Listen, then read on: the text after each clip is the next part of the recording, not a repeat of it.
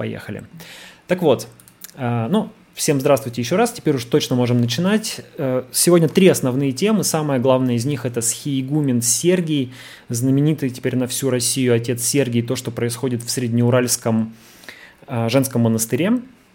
Про это поговорим, думаю, две трети времени. Также коротко пройдемся по статье Владимира Путина, опубликованной в странном американском журнале National Interest. В том числе поговорим про то, что это за журнал и почему именно там опубликована статья Путина. Ну и пытаюсь чай открыть, извините. Ну и э, еще немножечко про разблокировку Telegram в самом конце нашего стрима. Ну и, конечно, как всегда, э, ответы на ваши вопросы и реплики. Э, так вот, отец Сергий. Что за человек? Если кто-то еще не знаком с биографией этого нашего замечательного схимника, расскажу. Его зовут в миру Николай Романов, и это важно, потому что так звали последнего русского царя, и это, что называется, в конце всплывет. А, родился в 1955 году в, в Горьковской, ныне в Нижегородской области, судя по имеющейся информации, закончил э, школу милицейское училище и работал милиционером. В 1985 году был осужден на 13 лет за убийство. Причем там какая-то такая странная история. В 1984 году, кажется, еще началось э, его судебное преследование, его уголовное преследование. Судили его за а, хищения государственного имущества и, по-моему, за аварию со смертельным исходом. Но в ходе этого разбирательства а, Романов признался еще и в убийстве. И в итоге получил 13 лет, который почти целиком отсидел, отсидел в Нижнем Тагиле, в колонии К-13, которая называется «Красная утка», она как раз для бывших сотрудников правоохранительных органов. Как бывший милиционер он там и сидел. Вышел на свободу, сел, получается, еще при СССР, а вышел уже в Новой России в 1997 году и решил избрать духовный путь. Не знаю, когда это случилось у него после выхода из тюрьмы или еще в тюрьме, но в 1998 году он поступает в Московскую духовную семинарию и одновременно становится послушником Алапаевского мужского монастыря. Из тех а, публикаций, которые имеются, а, можно сделать вывод, что в тот момент а, будущий схиегумен Сергий, тогда еще Николай Романов, скрыл от церковных властей свое уголовное прошлое. Потому что в 2001 году его э, рукоположат в сан иеромонаха, то есть сделают священником, а по э, правилам Русской Православной Церкви человек, который совершил тяжкие преступления, а Романов был осужден за убийство, не имеет права быть священником. Он не имеет права проводить церковное таинство. Тем не менее, Романов является сейчас священником и эти таинства проводит. Но, возвращаясь назад, а, в конец 90-х а, Николай Романов сходится с тогдашним архиепископом Екатеринбургским и Верхотурским Викентием, и в 2000 году он становится человеком, которому поручает, а, Викентий поручает строительство нового монастыря на Ганиной яме. Кто не живет в Екатеринбурге или не знаком с этим городом, Ганина яма – это место ну, буквально в пригороде Екатеринбурга, где по одной из версий была упокоилась царская семья, ну то есть э, упокоились останки царской семьи, там находятся старые шахты, и большевики, расстреляв семью Романовых, повезли действительно туда останки, пытались их сбросить в эти шахты, но на самом деле, как потом, как выяснили историки, это уже доказано, доказано научно, э, спрятать там останки, уничтожить их у них не получилось. Они вытащили их из этих шахт и э, повезли в другое место, повезли на грузовике. Грузовик э, застрял, там уже светало. Пришлось, в общем, хоронить буквально где попало. В Поросенковом лагу на дороге зарыли эти останки, заложили сверху доски, э, чтобы ездили машины. И таким образом останки царской семьи пролежали там до 70-х, если сейчас правильно помню, годов, ну точнее даже до 90-х годов, а в 70-е годы их нашла э, экспедиция с э, местных историков. Так вот, э, в, несмотря на то, что в Ганиной яме никаких останков не упокоилось, но тем не менее кровь э, царская там действительно проливалась, ну, то, по крайней мере, тела там пытались захоронить. Э, так вот, в этом месте э, Русская Православная Церковь решила построить монастырь в 2000 году, и строительство этого монастыря поручили именно вот этому э, еще недавно заключенному, а ныне послушнику Алапаевского Алапаевского мужского монастыря Николаю Романову.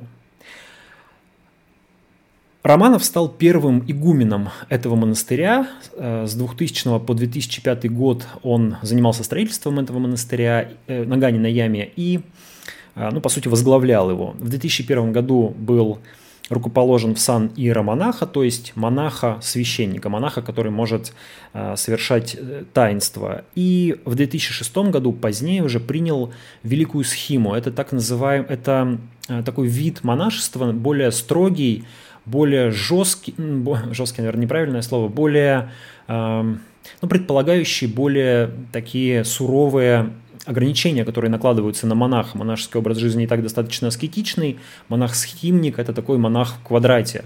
В том числе а, мона...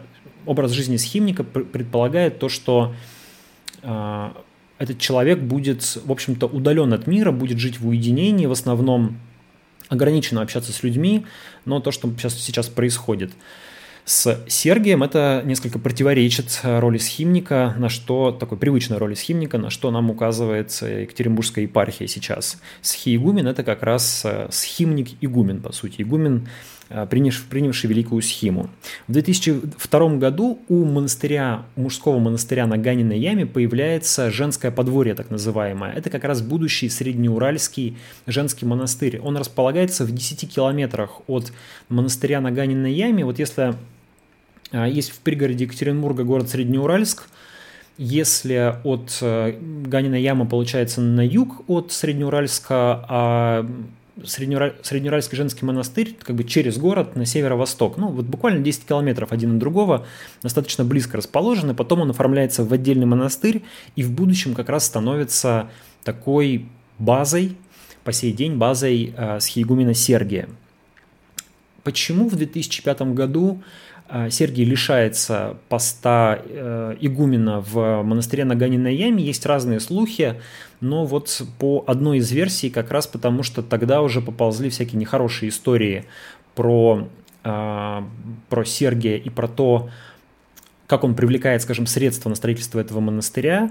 Тут можно сослаться на православную журналистку Раису Ильину, которая в 2013 году писала а, обращение к Свердловским властям, к прокурору Свердловской области Сергею Охлопкову и к министру, э, извиняюсь, к руководителю ГУМВД по Свердловской области Михаилу Бородину, в этом письме она буквально первой стала бить тревогу, говорить, что вот есть такой э, схиегумен Сергий, обратите на него внимание, э, люди, которые там приходят к нему в монастырь, они продают квартиры, продают машины, отдают там все имущество, и все это напоминает какую-то секту, но тогда это письмо осталось, в общем-то, без ответа, без движения, хотя сейчас его вовсю вспоминают и цитируют. Кстати, можно его найти в интернете, потом, наверное, в описании стрима, если не забуду, повешу ссылку.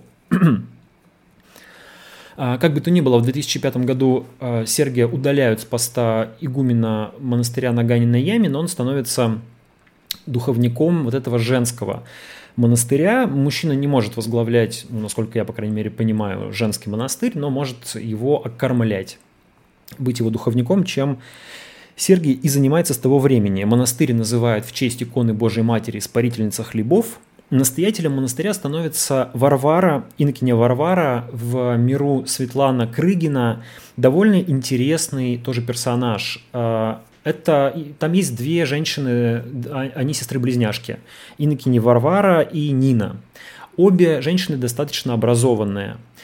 Варвара, например, закончила Московский государственный университет, она педагог по образованию, и потом работала в Магнитогорске, была зав кафедрой. А, а, ну, то есть человек с высшим образованием, если я не ошибаюсь, даже кандидат наук, которая вот где-то в как раз 2005 году, точно дату не помню, не буду врать, но примерно в это время решила э, уйти в монастырь и стала игумени этого монастыря. Ну, то есть человек достаточно образованный. Человек, э, довольно много можно найти там ее интервью здесь же на YouTube или еще где-то. Э, человек не глупый, довольно такой развитый. Есть у нее сестра Нина, сестра-близняшка, которая тоже педагог, и она прославилась как автор такого православного учебника по семейной жизни эм, для светских школ. Вот тоже, если погуглите, там Нина Крыгина, то можно найти много видеороликов и много публикаций по поводу этих учебников, э, и критические, и восторженные, и всякие-всякие. Но, в общем, такая довольно как бы звездная монахиня, если так можно сказать, и очень известная в своих кругах. А Сергий занимается строительством этого монастыря вместе с Крыгиным, с Крыгиной. Монастырь строится очень быстро. Я читал э, читал путевые записки одного из э, там, странников, э, священников, которые путешествуют по различным российским э, храмам, монастырям, не только российским. И вот он говорил, что этот монастырь, Спарительница хлебов, это Уральское чудо, монастырь, который построил, строился быстрее всех чуть ли не в России. Действительно, в 2000, получается, втором году там еще не было буквально ничего, а в 2000, сегодня, 2000, спустя 18 лет, там уже 4 церкви и пятая достраивается. А, там огромный жилой корпус, жилой корпус, там трапезная большая, там а, школа, там хоспис, там ферма, там поля распаханные. В общем, там прям огромное хозяйство. И, ну, как бы 18 лет может быть для там какого-то гражданского, так сказать, объекта срок большой, но для монастыря, который обычно строится там неторопливо, десятилетиями, чуть ли не веками может строиться, это очень э, быстрый срок при отсутствии такого централизованного финансирования. Получается, что финансирование привлекалось хорошо, и опять-таки есть э, истории про людей, которые там продавали квартиры, машины, дома, уходили в, жить к Сергию и, судя по всему, эти деньги вкладывали в строительство этого монастыря. Как это оценивать, хорошо или плохо, поговорим немножко чуть позднее, стоит ли вообще это оценивать как-то. А чем отец Сергий известен, помимо, ну, собственно, того, что он строил монастырь на Ганиной яме, а, он очень известный православный пастырь, к нему там едут со всего мира, у него такой уже много лет образ ну, такого старца практически, который там, в монастыре которого можно исцеляться, в монастыре которого можно открыть для себя какие-то новые стороны жизни, то есть буквально такой, э, ну вот как некоторые едут каким-то гуру куда-нибудь, то православные люди едут к отцу Сергию там за правдой, за какими-то жизненными знаниями и ча- ча- чаще всего, очень часто, конечно, за исцелением. А, можете найти на YouTube несколько фильмов, которые посвящены Сергию. Э, в первую очередь это документальный фильм Екатеринбургской епархии «Обитель веры и любви» и фильм «Духовник», Э, Сергея Алиева. Естественно, фильмы сняты с такой очень, ну, как бы с положительной, представляют нам такой положительный образ Сергия, но даже учитывая, что это такой односторонний взгляд, конечно, совершенно не критический, все равно вы удивитесь на самом деле, какая, какая большая разница между тем Сергием, который снимался в этом фильме в 2015-2016 году, когда он там дает интервью, и тем Сергием, которого мы сегодня видим на YouTube. Это как будто бы два совершенно разных человека. Там он предстает действительно в образе такого очень миролюбивого, а, очень спокойного, тихого и кроткого монаха, который там стесняется говорить на камеру, а, который с любовью общается с прихожанами. Сегодня это совершенно другой человек, который, человек, который призывает из YouTube бороться с жидомасонским заговором, э, прославляет Сталина и вообще звучит очень воинственно и радикально. Но про его YouTube-лекции я еще скажу. А, прихожане в этом монастыре разные, там есть, конечно, и простые люди, но довольно много известных людей, э, людей образованных, людей не бедных а, и людей по-своему знаменитых. Наверное, самым знаменитым духовным чадом отца Сергия считается Наталья Поклонская, хотя сама она теперь отвергает, опровергает то, что а, отец Сергий является ее духовником, но тем не менее некоторое общение у них было и является, ну, нам, по крайней мере, по моей информации, правдивым фактом то, что Поклонская венчалась в монастыре отца Сергия, если, я, если мне не изменяет память, в 2014 году, но сейчас уже своем бывшем мужа. А, есть видеоролик, который Поклонская записывала совместно с э, отцом Сергием, а, как раз там, по-моему, где отец Сергий что-то говорит про Навального и про то, что не нужно ходить на митинги. Помимо Поклонской есть Хоккеист Павел Дацук, ну, это 100% духовное чадо отца Сергия, он даже участвует в сейчас участвует в кампании в защиту Сергия, записывает видеоролики, говорит, что как нужно, в общем, что нужно не трогать этого замечательного пастыря. А Дацук обращался к Владимиру Путину с подачи Сергия, чтобы не принимать закон о цифровом СНИЛС, там есть, а, я с удивлением узнал, как раз посмотрев фильм «Обитель веры и любви», что одним из прихожан Сергия был такой Илья Юров, это московский банкир. Если помните, был такой банк Траст, который еще с рекламой Брюса Уиллиса, Уиллиса был. Вот у него было несколько владельцев, один из них был Илья Юров, сейчас он вроде бы уехал в Великобританию, скрывается от э, российского правосудия, и его с партнерами обвиняли там в хищении одного миллиарда долларов, кажется, не доказали. Вот он тоже был одним из прихожан отца Сергия, и как раз он в этом фильме фигурирует и дает свои комментарии. Говорят, что недоказанный факт, но довольно много обсуждают в Свердловской области, в, там, в политической среде, что среди прихожан отца Сергия довольно много влиятельных, мол, силовиков и э, и чиновников. Но в первую очередь сейчас интересны силовики, потому что Сергей оказался на, на грани уголовного преследования, и то, что это преследование не начинается, может объясняться в том числе его высокопоставленными покровителями. Ходят слухи, что и люди из руководства Генпрокуратуры у него бывали, и люди из руководства Росгвардии, но опять же, во-первых, слухи не доказаны, во-вторых, бывали еще не значит, что являются какими-то его там адептами или духовными чадами, потому что многие приезжали в этот монастырь, там общались с Сергием, далеко не все были им очарованы, есть э, и те, кто ну, пообщался, уехал, ничего для себя не нашел. Есть, например, слух, что с отцом к отцу Сергию приезжали э, даже предприниматели Ротенберги, не, э, довольно активные жертвователи Русской Православной Церкви. Опять же, не могу никак подтвердить, чисто слух, но вот тем не менее такие, э, такие разговоры про отца Сергия ходят. Является фактом то, что среди его э, духовных чад, помимо силовиков, есть и криминальные авторитеты. Говорят, что таки, таким был э, Тимур Свердловский, вор в законе. И совершенно точно, опять же, зафиксировано в фильме обитель веры и любви, а, таким прихожанином является Александр Берсенев, а, тоже криминальный авторитет, не знаю, имеет ли он статус вора в законе, подозреваю, что да, сам он себя называет в этом фильме бывшим смотрящим за Челябинском, ну, смотрящий, вы знаете, такой статус в уголовной иерархии. А, ну так вот, и Берсенев как раз рассказывает, что, мол, жил э, такой воровской жизнью криминальной, пришел к отцу Сергию, отец Сергий меня убедил от всего этого отказаться, и типа я сейчас живу э, жизнью праведной, э, закон не нарушаю, и, в общем, даже все мои старые уголовные приятели никаких претензий по этому поводу ко мне не имеют, а наоборот радуются, потому что я, в общем, пришел к, к Богу. Э, среди силовиков, которые публично вступались за Сергия, сегодня э, отличился генерал-майор Сергей Иванов, заместитель председателя общественного совета при Министерстве общественной безопасности Свердловской области. Видео выкладывал в телеграм-канал, он записал такое шестиминутное обращение, где в генеральской форме стоит в монастыре и высказывается в защиту Сергия и говорит о том, что эпидемия коронавируса, мол, специально придумано, чтобы тайное мировое правительство захватило власть.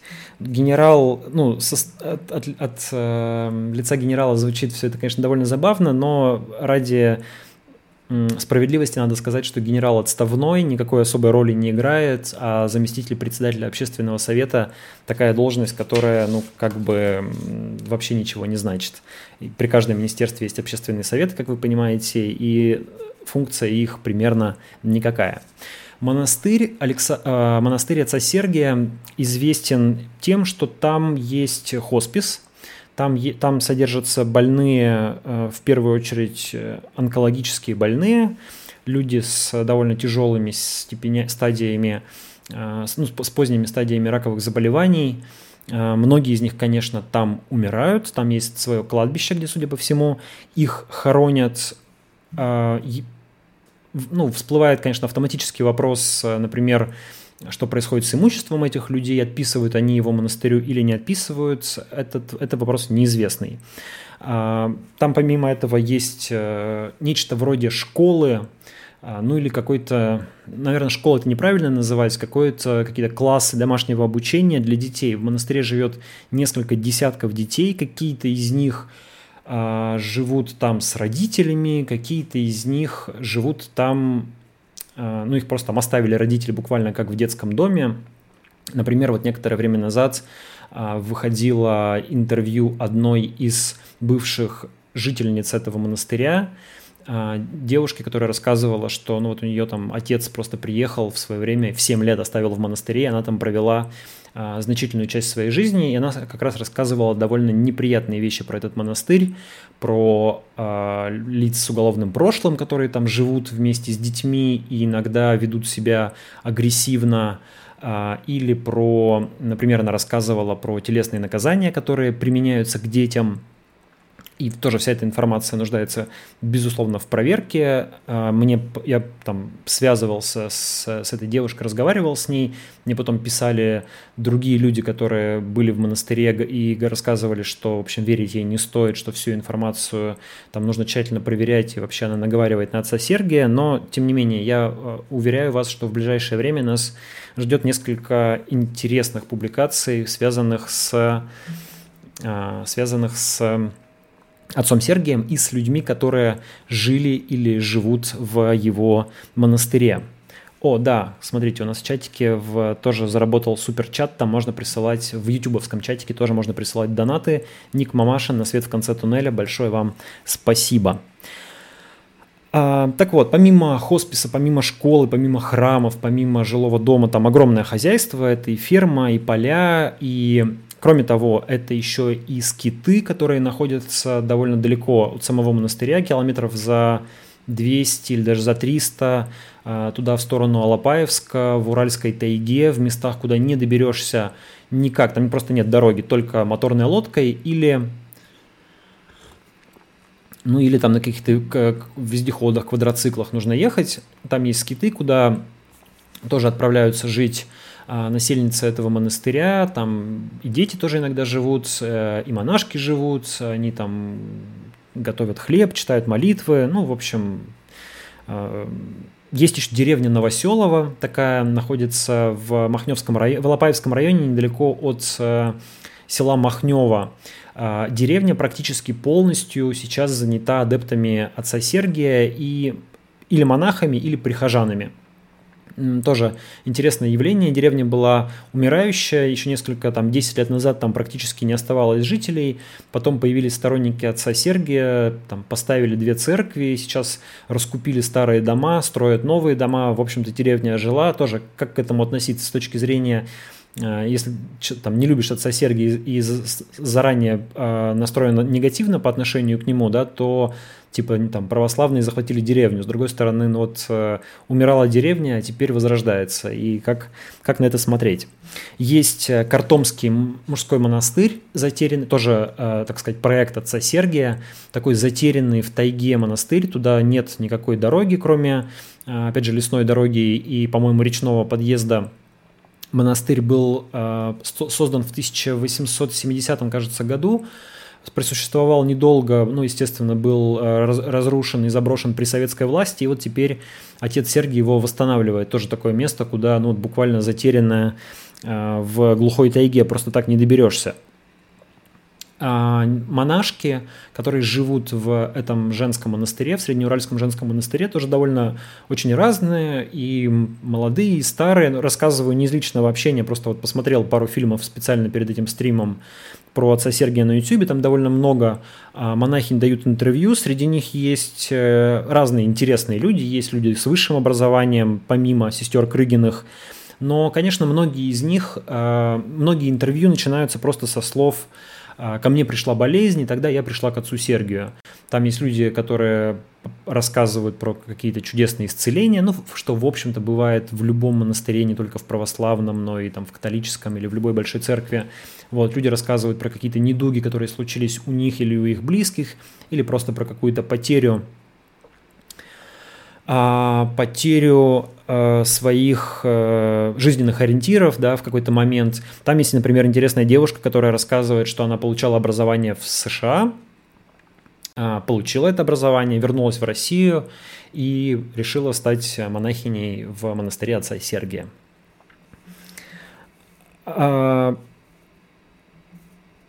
Есть, э, ну, когда смотришь вот эти фильмы про отца Сергия, естественно, снятые православной студии, там, исключительно положительные, может сложиться такое впечатление, что это какая-то прям действительно райская обитель, где все э, замечательно, и для объективности, если хочется составить какую-то объективную картину про этот монастырь, объективную картину этого монастыря и отца Сергия, я бы рекомендовал эти фильмы посмотреть, потому что, ну, не только вот эти довольно адские ролики на YouTube с отцом Сергием, но и э, вот эти видео. И тем не менее, все равно остается очень много вопросов. Например, э, есть ли там все-таки телесные наказания детей, о чем рассказывают э, подростки, дети, которые, ну, сейчас уже взрослые люди, которые жили в этом монастыре, это, конечно, требует изучения э, и, собственно, какой медицинский уход там получают или не получают больные в этом хосписе, и все ли эти больные так безнадежны, э, чтобы они,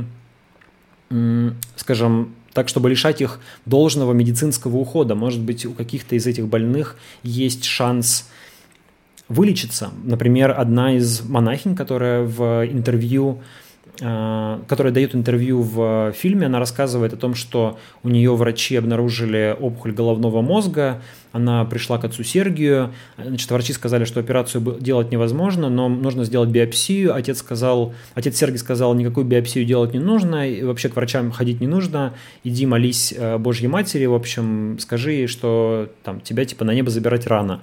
Она рассказывает, что пошла помолилась, в общем, а, опухоль чудесным образом у нее прошла, врачи этому там несказанно удивились, с тех пор она стала монашкой. А, как угодно можно относиться к этой истории, не призывая вас, естественно, ей верить, но в то же время, а сколько таких людей, а, наверное, есть, которые не расскажут такую историю, которые, возможно, не получили должной медицинской помощи, потому что отец Сергий сказал им лучше идти и молиться. Это остается за кадром, и это нам неизвестно. В то же время, до последнего до последнего, последних лет в Екатеринбурге вообще не существовало какого-либо хосписа и людям с э, тяжелыми заболеваниями, ну просто некуда было идти умирать. А, если ты не хочешь, там, если нет возможности, так сказать, заканчивать свои дни дома или не получается это сделать достойно, то, ну, вот не было такого места. А тут в каком-то виде этот хоспис был и существует. И понятно, почему, наверное, он заполнялся людьми, в том числе потому, что государство не смогло дать этим людям нужного ухода. Еще одна такая известная черта отца Сергия, которая его прославила, это то, что он занимается отчиткой, то есть изгнанием бесов, то, что в католицизме называется экзорцизмом. Все мы смотрели страшные фильмы про это. Вот примерно это же самое есть э, в Екатеринбурге на Урале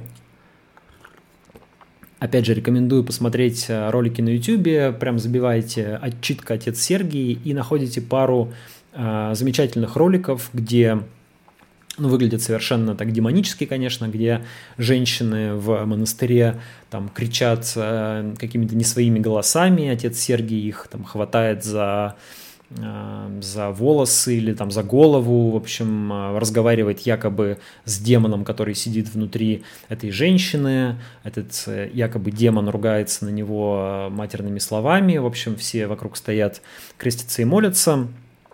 Один из роликов довольно интересный, там девочка, по-моему, 13-летняя, и он из нее изгоняет нечто, что называет компьютерным бесом.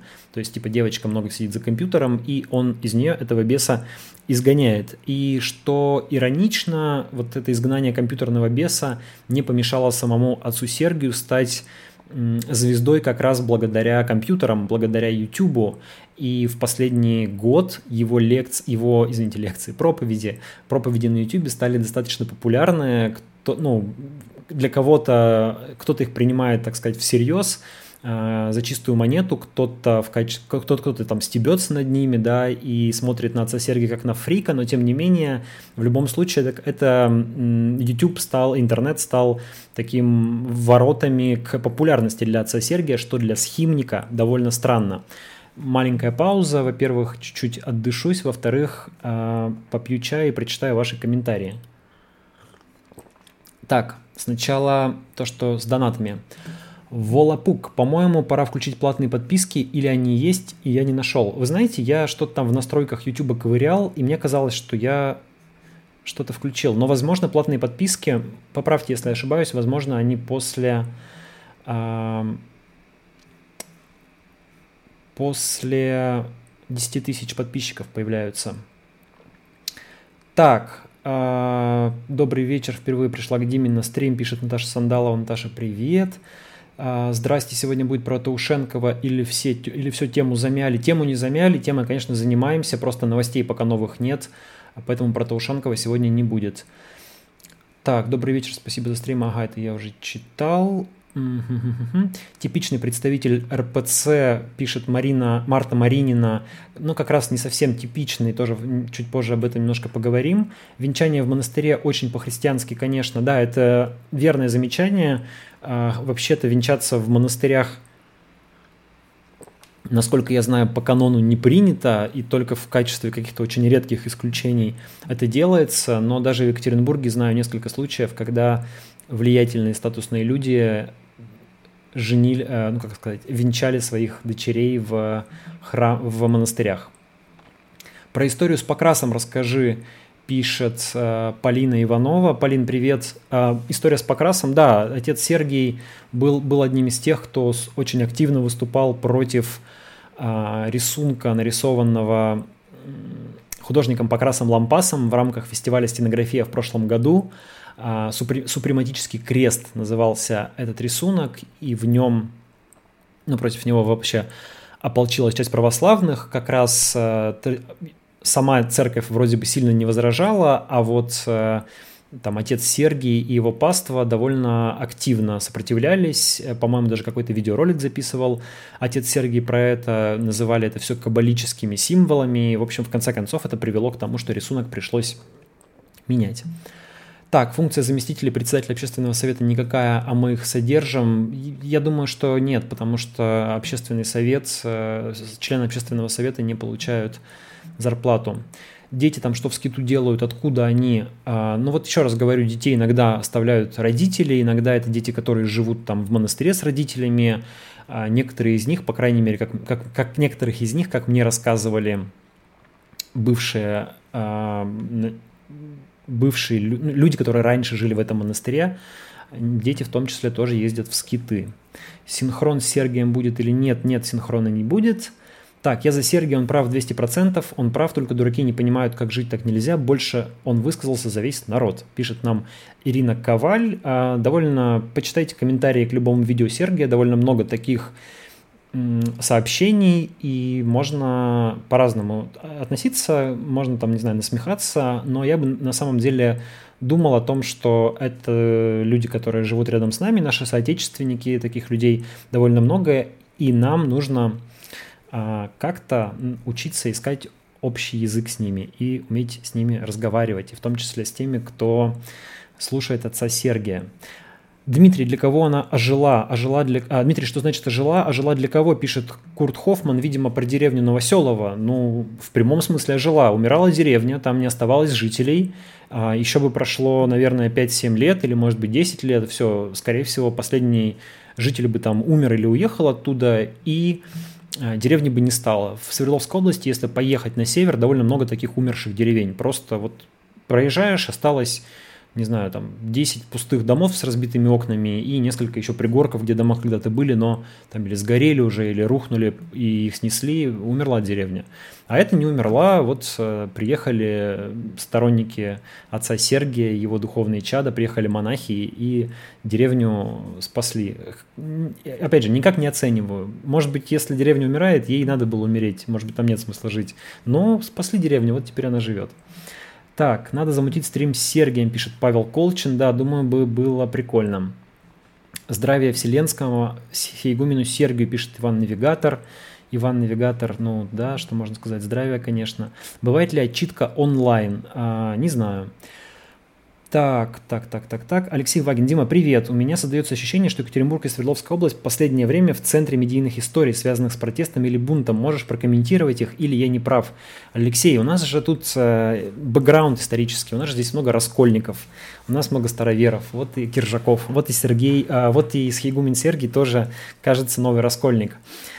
А, так, продолжим про отчитку сказал, про YouTube. Ну вот, да, где-то примерно год назад на YouTube стали появляться на разных каналах проповеди отца Сергия, которые он читает в храме в Среднеуральском женском монастыре. У самого отца Сергия, насколько я знаю, YouTube-канала какого-то персонального нет, но есть несколько каналов, где проповеди выкладываются. Например, движение «Царский крест», так называемое, связанное с той группой, насколько можно понимать, которую принято в прессе называть сектой царебожников, хотя сами члены этого движения или сторонники, они себя, конечно, так не называют, и церковь тоже не признает существование царебожников как таковых и вообще является э, предметом дискуссии, можно ли вот говорить о существовании какой-то такой отдельной группы или секты, но тем не менее. Так вот, в этих э, роликах э, Сергий вот этот вот ангелоподобный пастырь, который, которого мы видели в фильмах 15-16 года, он предстает совершенно другим человеком, довольно воинственным проповедником.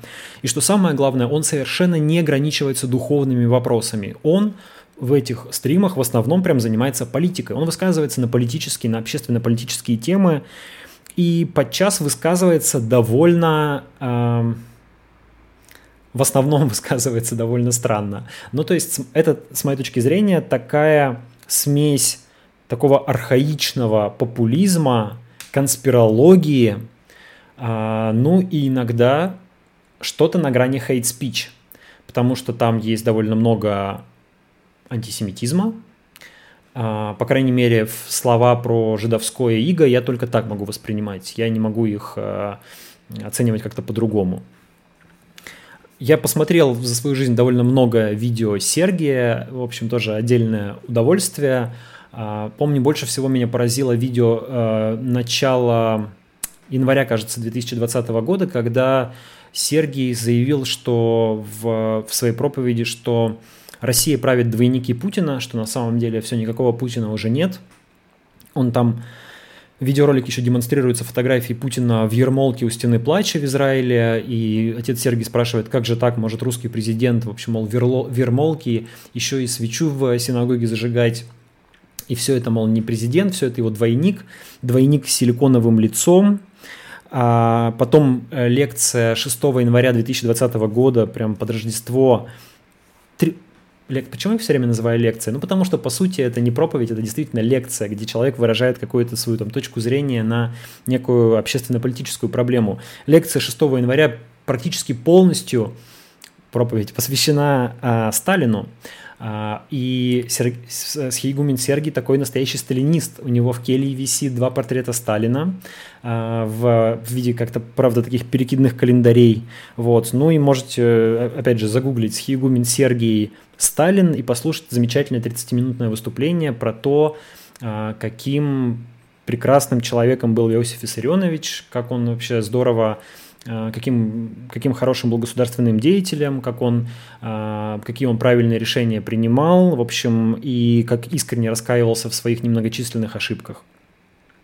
Про жидовское иго, про борьбу с сатанинской властью, ссылочки на план Даллиса, на протоколы сионских мудрецов – а, выступал против законопроекта о домашнем насилии и говорил, что этот э, законопроект якобы продвигают педофилы, ну и так далее, и так далее, и так далее, и тому подобное. И очень много роликов, где э, Сергий вот прям выступает не как э, пастырь, не как тем более схимник, а именно как некий общественно-политический деятель.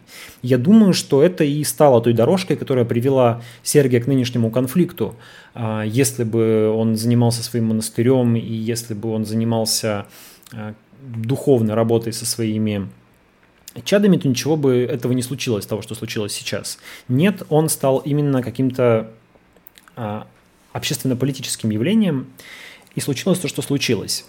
Нельзя сказать, что эти проповеди не были замечены. Конечно, были. Например, э, в январе 2020 года, 9 января, я лично писал запрос в Екатеринбургскую епархию с просьбой прокомментировать, э, как вообще они относятся к этим проповедям, ведь на их территории Среднеуральский женский монастырь приписан к их э, епархии, и там вот есть такой священник, который выступает, говорит, что нужно бороться с сатанинской властью, жидовским мигом, там двойники Путина.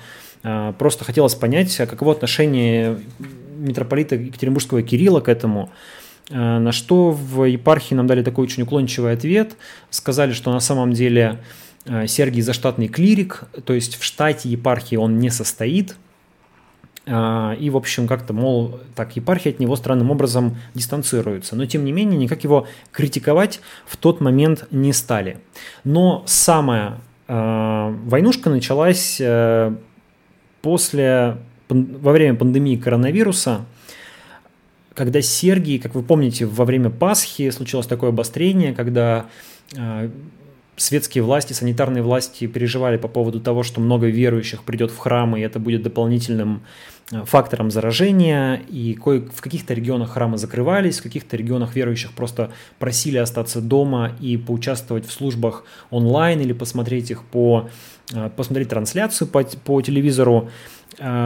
И Сергий был человеком, который резко выступил как против закрытия храмов, так и против того, что людей призывают временно их не посещать, и даже против того, чтобы иконы протирать в этих храмах. Он вообще выступил как настоящий ковид-диссидент. Говорил, что коронавируса никакого не существует, якобы, что якобы даже Всемирная организация здравоохранения это признала. На Пасху, как мне говорили, у отца Сергия собрался полный храм, и отец Сергий утверждает, что никто из его из тех, кто живет в монастыре, а это 523 человека, э, никто из них не заразился. Хотя заявление достаточно спорное, потому как э, вот буквально недавно мы узнали, что у отца Сергия произошел конфликт с этой самой Варварой Крыгиной, которая уехала из монастыря, и как сам отец Сергий рассказал в одном из последних роликов, конфликт этот произошел из-за того, что она захотела двух монашек отправить на тестирование на коронавирус. Ну, почему она их захотела отправить? Очевидно, были какие-то симптомы болезни. Но отец Сергий, как можно опять же понять из его ролика, высказался против, сказал, что где тестирование, там и чипирование, где чипирование, там и построение фашистского концлагеря. В общем, все это делать не нужно. Как можно понять, после этого Крыгина, напомню, человек с высшим образованием, собрала часть монашек а, и уехала и покинула Среднеуральский женский монастырь. Попробовали подтвердить информацию о заражении а, монахинь а, Среднеуральского женского монастыря у а, у Екатеринбургской епархии, но не смогли. Они вообще сказали, что эта информация про тестирование не соответствует действительности. А, ну вот, в общем, Сергей такой довольно классический ковид-диссидент. Кстати говоря, вот Вадим Чельдиев, если помните, этот оперный певец, который призывал к митингам в, э, в Северной Осетии, да, не путаю сейчас, э, он за, вот за примерно те же высказывания, по сути, сейчас сидит в СИЗО, против него возбуждено уголовное дело. Я не в том смысле, что давайте Сергия посадим обязательно, нет. Я про то, что как по-разному, как избирательно действует в этом смысле государство. А, но все же государство после этого, кажется, не могло не обратить внимание на Сергия и как-то уже вынуждено было реагировать, и государство, и церковная власть тем более, что Сергий в своих проповедях стал довольно воинственно обличать и местного митрополита, и патриарха как раз за то, что они ну, как бы поддались светским властям и соглашались с тем, что нужно ограничить доступ в храмы. В ответ Екатеринбургская епархия запретила Сергию проповедовать и запретила ему совершать таинство, носить наперстный крест, то есть, ну, по сути, выполнять функции священника. Некоторое время он запрет соблюдал, но Потом, а, потом продолжил это делать, стал снова записывать ролики на YouTube. Это было довольно можно было трактовать двойственно, потому что, в общем-то, ролик на YouTube как бы проповедью не считается, потому что проповедь это то, что произносится в храме, но тем не менее Екатеринбургская епархия э, заявила, что Сергий нарушил запрет, э, что он будет отдан под церковный суд, и, кстати говоря, чуть позже Сергий нарушил и запрет на проведение а, таинств, потому что проводил в Среднеуральском женском монастыре а, соборование. А, так вот, По поводу, по поводу царебожников. Николай Романов зовут Сергия, не случай, ну, точнее, случайное совпадение с, с именем последнего русского царя, но, наверное, отчасти это случайным образом обусловило то, что он оказался в центре вот этого движения почитания э, русского царя как святого. Это такое отдельное явление в, в русской православной церкви. Есть группа верующих, и во многом они сконцентрированы в Екатеринбурге, потому что здесь был убит Николай II, э, которые, ну, трудно, понимаете, как бы трудно однозначно сказать, как они оценивают э, царя. Само название царебожники подразумевает, что они как бы возводят его в ранг бога. И звучат именно такие оценки иногда со стороны там, внешних наблюдателей. Но можно сказать, что они э, почитают его, почитают культ этого святого, почитают этого святого гораздо сильнее, чем других святых, и может быть э, почти так же сильно, как а, Божью Матерь и Христа. И по сути в, этом, в этой картине мира а, русский царь начинает, последний русский царь начинает играть такую роль мессианскую, роль мессии, что, конечно, противоречит канонам русской православной церкви и э, с точки зрения церкви как бы является ересью. Но одновременно вот этот вот церковь здесь, на мой взгляд, находится в сложном положении, потому что она не может признать существование этой секты, потому что, ну, вообще довольно э, скандальное явление признавать существование секты, с одной стороны. С другой стороны, культ царя, культ Николая II, он для церкви важен и полезен, особенно для Екатеринбургской епархии, потому что она имеет особый статус в, в, среди других российских епархий именно из-за того, что здесь был убит а, царь, здесь была убита его семья, здесь есть храм на крови, здесь проводится православный летний фестиваль «Царские дни», на который приезжают паломники со всей страны. Здесь есть, значит, вот знаменитый монастырь на Ганиной яме. А, здесь есть, э, ну, в общем, здесь есть вся вот это вот э, большое, все, все вот это вот большое движение вокруг царской семьи. И отказаться от там, не знаю, или как-то, так сказать, преуменьшить почитание царской семьи церкви Екатеринбургской епархии, наверное, тоже не может, потому что это понизит ее статус в, в среди других епархий, но в то же время вот это культивирование, вот это вот особое подчеркивание статуса царской семьи, кажется, помогло родиться такому движению, как э, царебожники, хотя еще раз скажу, сами они себя так не называют.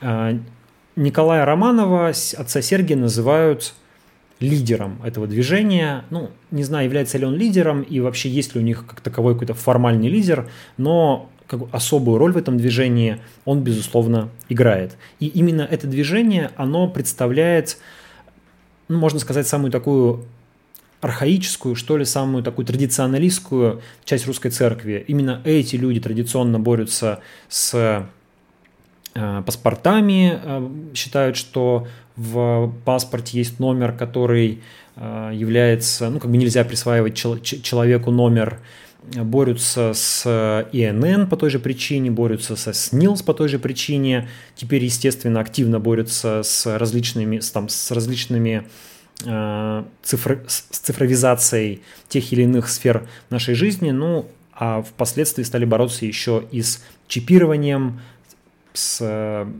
вакцинированием, с, э, там, с борьбой с коронавирусом, да, потому что считают это некой выдумкой и так далее. Что теперь происходит?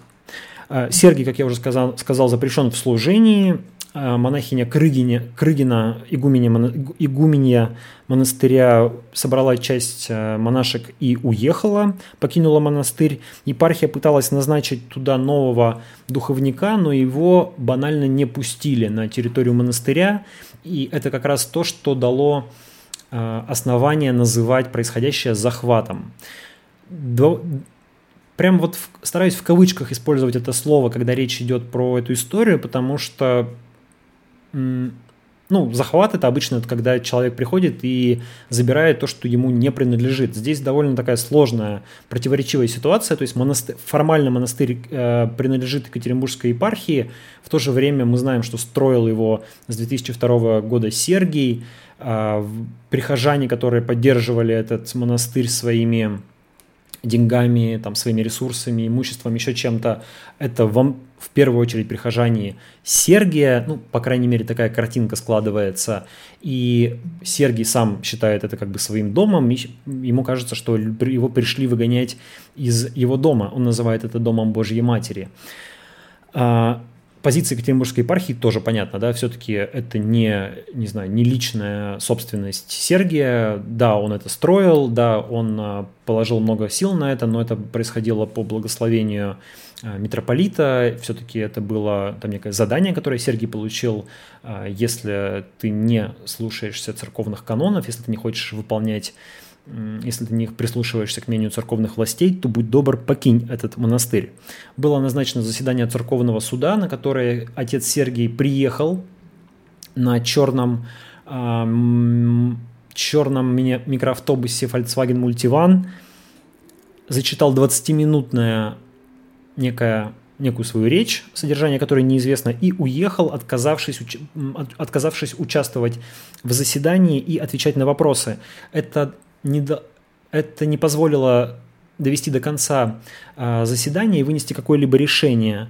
А, было заседание перенесли, оно еще должно состояться. Епархия выражает надежду, что Сергий все-таки придет и сможет э, принять участие в, в слушаниях. Кроме того, 23 июня в Верхней Пышме Э, недалеко, город недалеко от Среднеуральска, состоится заседание суда, на, который, на котором будет судить, на котором отца Сергия будут судить уже по светскому, гражданскому кодексу об административных правонарушениях за fake news.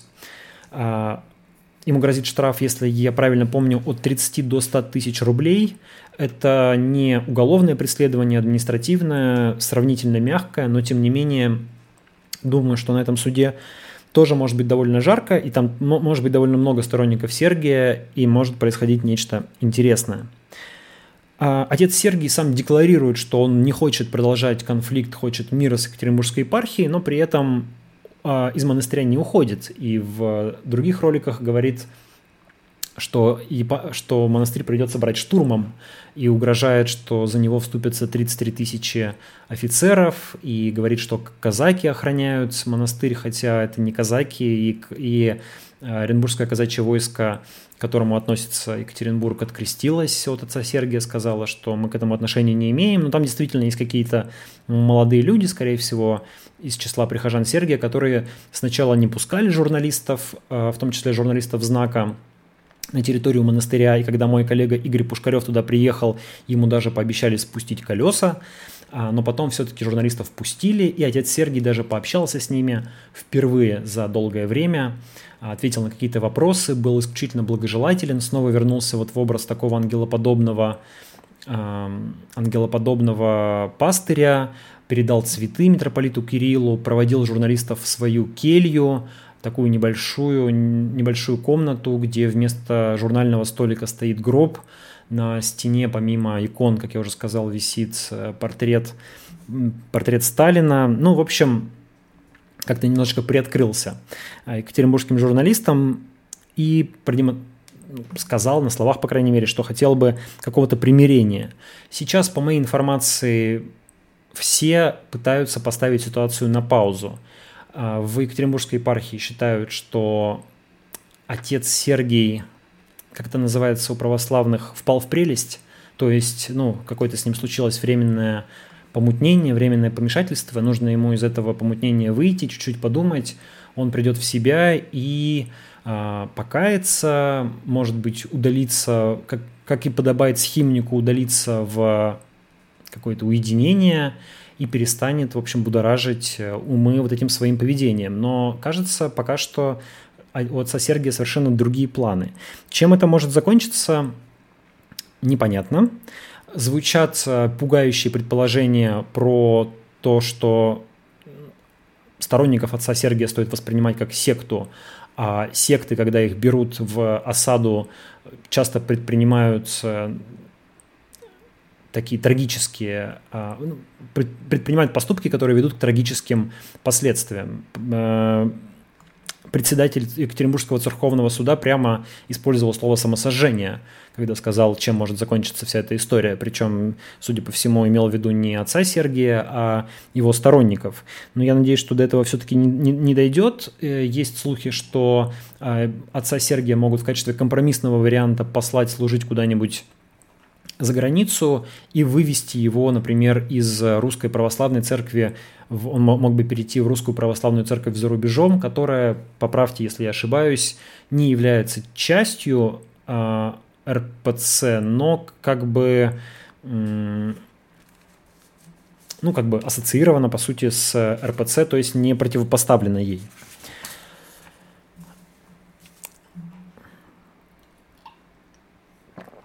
Извиняюсь немножко пересохло в горле. Чуть-чуть почитаю комментарии. А, так, Таня Ф. Почему-то хочется проводить параллели между Сергием и шаманом. Почему с шаманом так круто обошлись? А, Таня, Таня Ф. Это, есть у меня подозрение, что Таня Фельгенгауэр, которая тоже завела свой YouTube-канал 24 июня, обещает первый стрим. Я вас призываю подписаться и посмотреть. Мне кажется, что будет классно. Таня, да, с шаманом ассоциации довольно однозначные, и, наверное, если бы у Сергия не было столько влиятельных, высокопоставленных э, прихожан, да и просто если бы у него не было такого количества прихожан, которые могут за него вступиться, возможно, он бы тоже уже где-то был на принудительном лечении.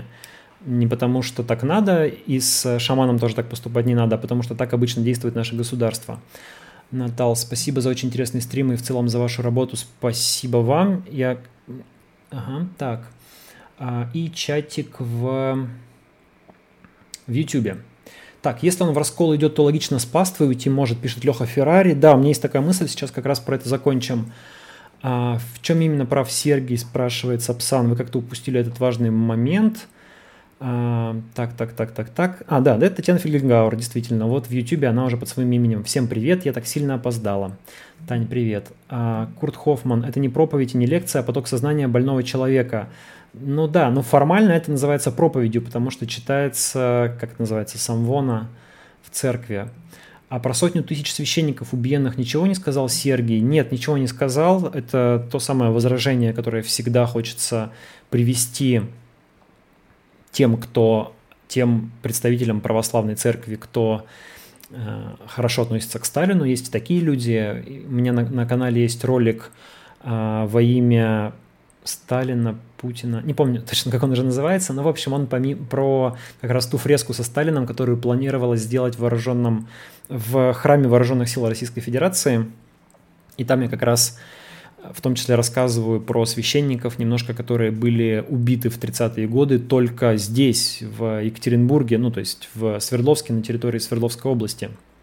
У меня есть такой трехтомник только про судьбы этих священников. А сколько было убито по всей стране, страшно подумать. Есть почему-то странное мнение у, такое я знаю, у сторонников Сталина, что на самом деле, мол, Сталин был верующим, и вообще он семинарист, и как бы к, на самом деле относился к, к религии лучше, чем другие большевики, и, мол, якобы икону, а, икона там облетала, что Москву на вертолете во время э, Великой Отечественной войны, но все эти истории фейковые, и икона, насколько я, насколько я знаю, не облетала, и семинарию это Сталин не закончил, в общем, и судя, и довольно много его цитат а, про то, что как он на самом деле относился к религии, к священникам, относился отрицательно, а действительно возродил, по сути, русскую православную церковь, создал ее заново, но не из каких-то, кажется, религиозных соображений, а именно из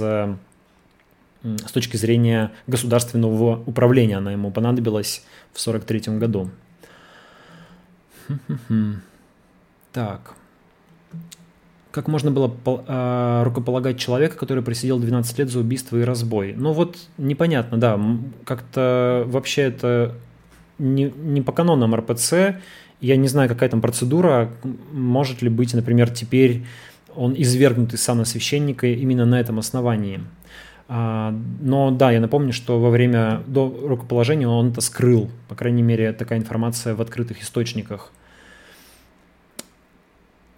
Так, священник либо женат, либо священник либо женат, либо вдовец, либо монах. Угу, угу.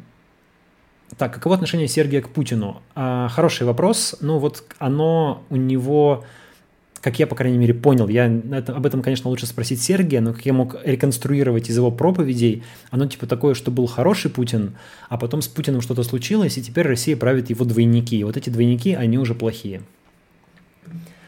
Интересно, как можно быть одновременно царебожником и сталинистом, а, а можно, потому что Сергий как раз в этой проповеди 6 января 2020 года говорит, что Сталин не принимал никакого участия в убийстве царской семьи и сурово наказал всех, кто в, был в этом запятнан.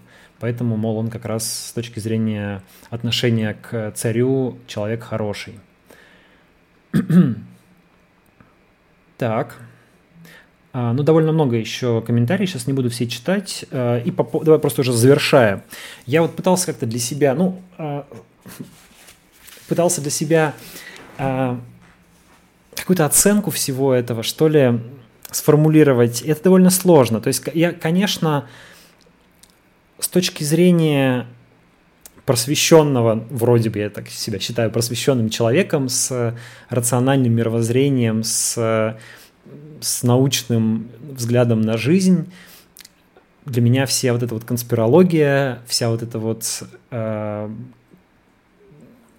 антинаучная, ну даже не то чтобы антинаучная, какая-то совсем нелогичная, противоречивая э, вот эти вот заявления, тем более вся вот эта, тем более эти нотки антисемитизма, ну или даже не нотки, я бы сказал, там, а э, аккорды антисемитизма, которые звучат в этих заявлениях Сергия, это все, конечно, неприятно, отвратительно, и к нему рождают негативные отношения.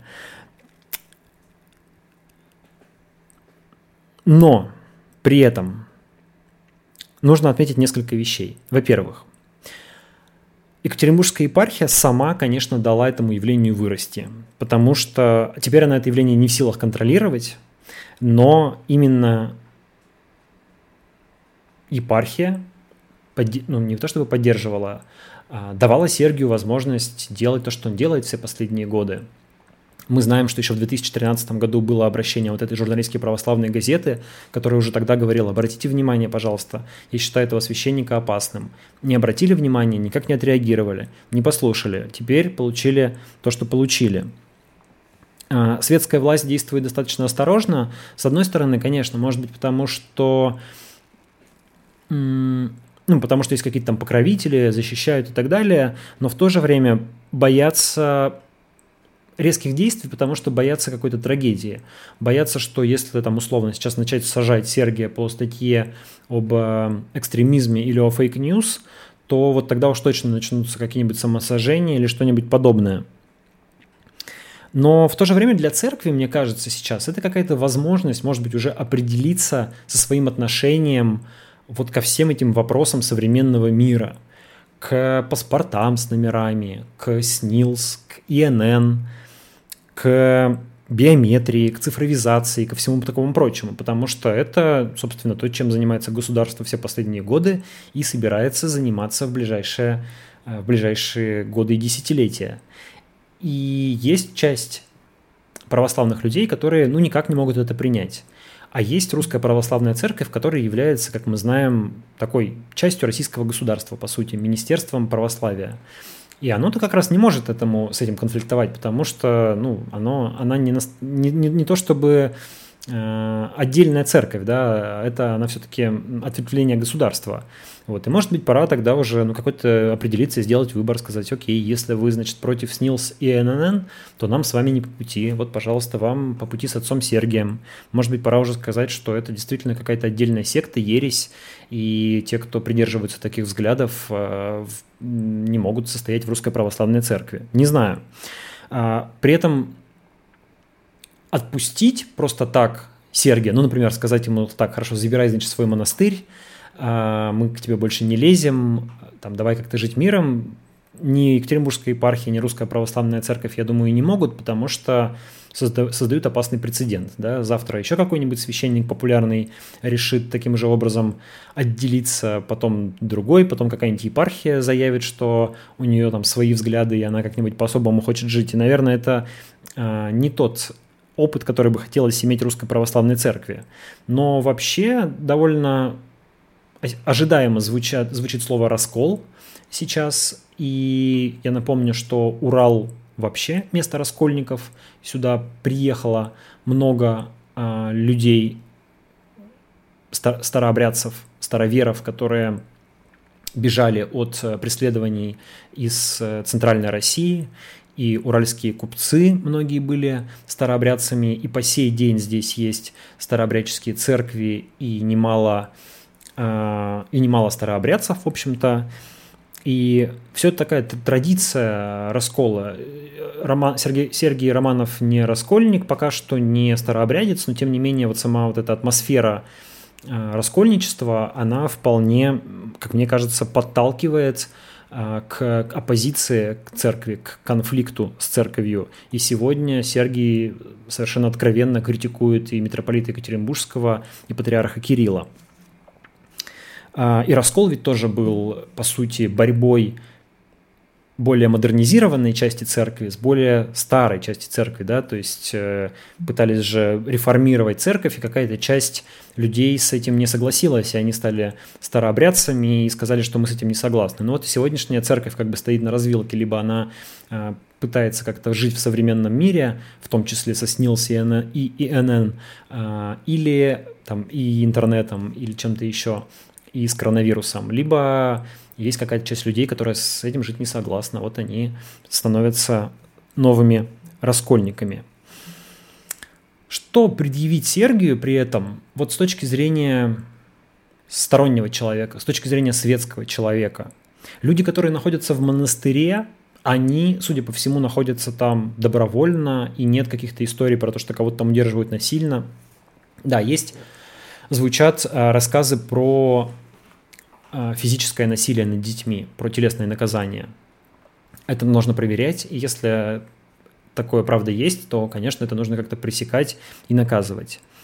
А, есть а, высказывания, которые граничат с speech, то, что, то, что связано с там, жидовским игом, в кавычках, и так далее. Но, опять же, правоохранительные органы, уважаемые, доказывайте, доказывайте, что это speech, доказывайте, что есть призывы к, там, не знаю, к насилию, еще к чему-то. Здесь не должно быть двойных стандартов, что мы там людей, которых э, преследуют, ну, там, либерально настроенных людей, которые преследуют за экстремизм, мы защищаем, а вот про отца Сергия, потому что он нам не нравится, потому что он какой-то, значит, э, верит в то, что мы не верим, и говорит какие-то вещи, которые нам кажутся глупостями, мы не можем сказать, что давайте поэтому этого человека в тюрьму посадим. Нет.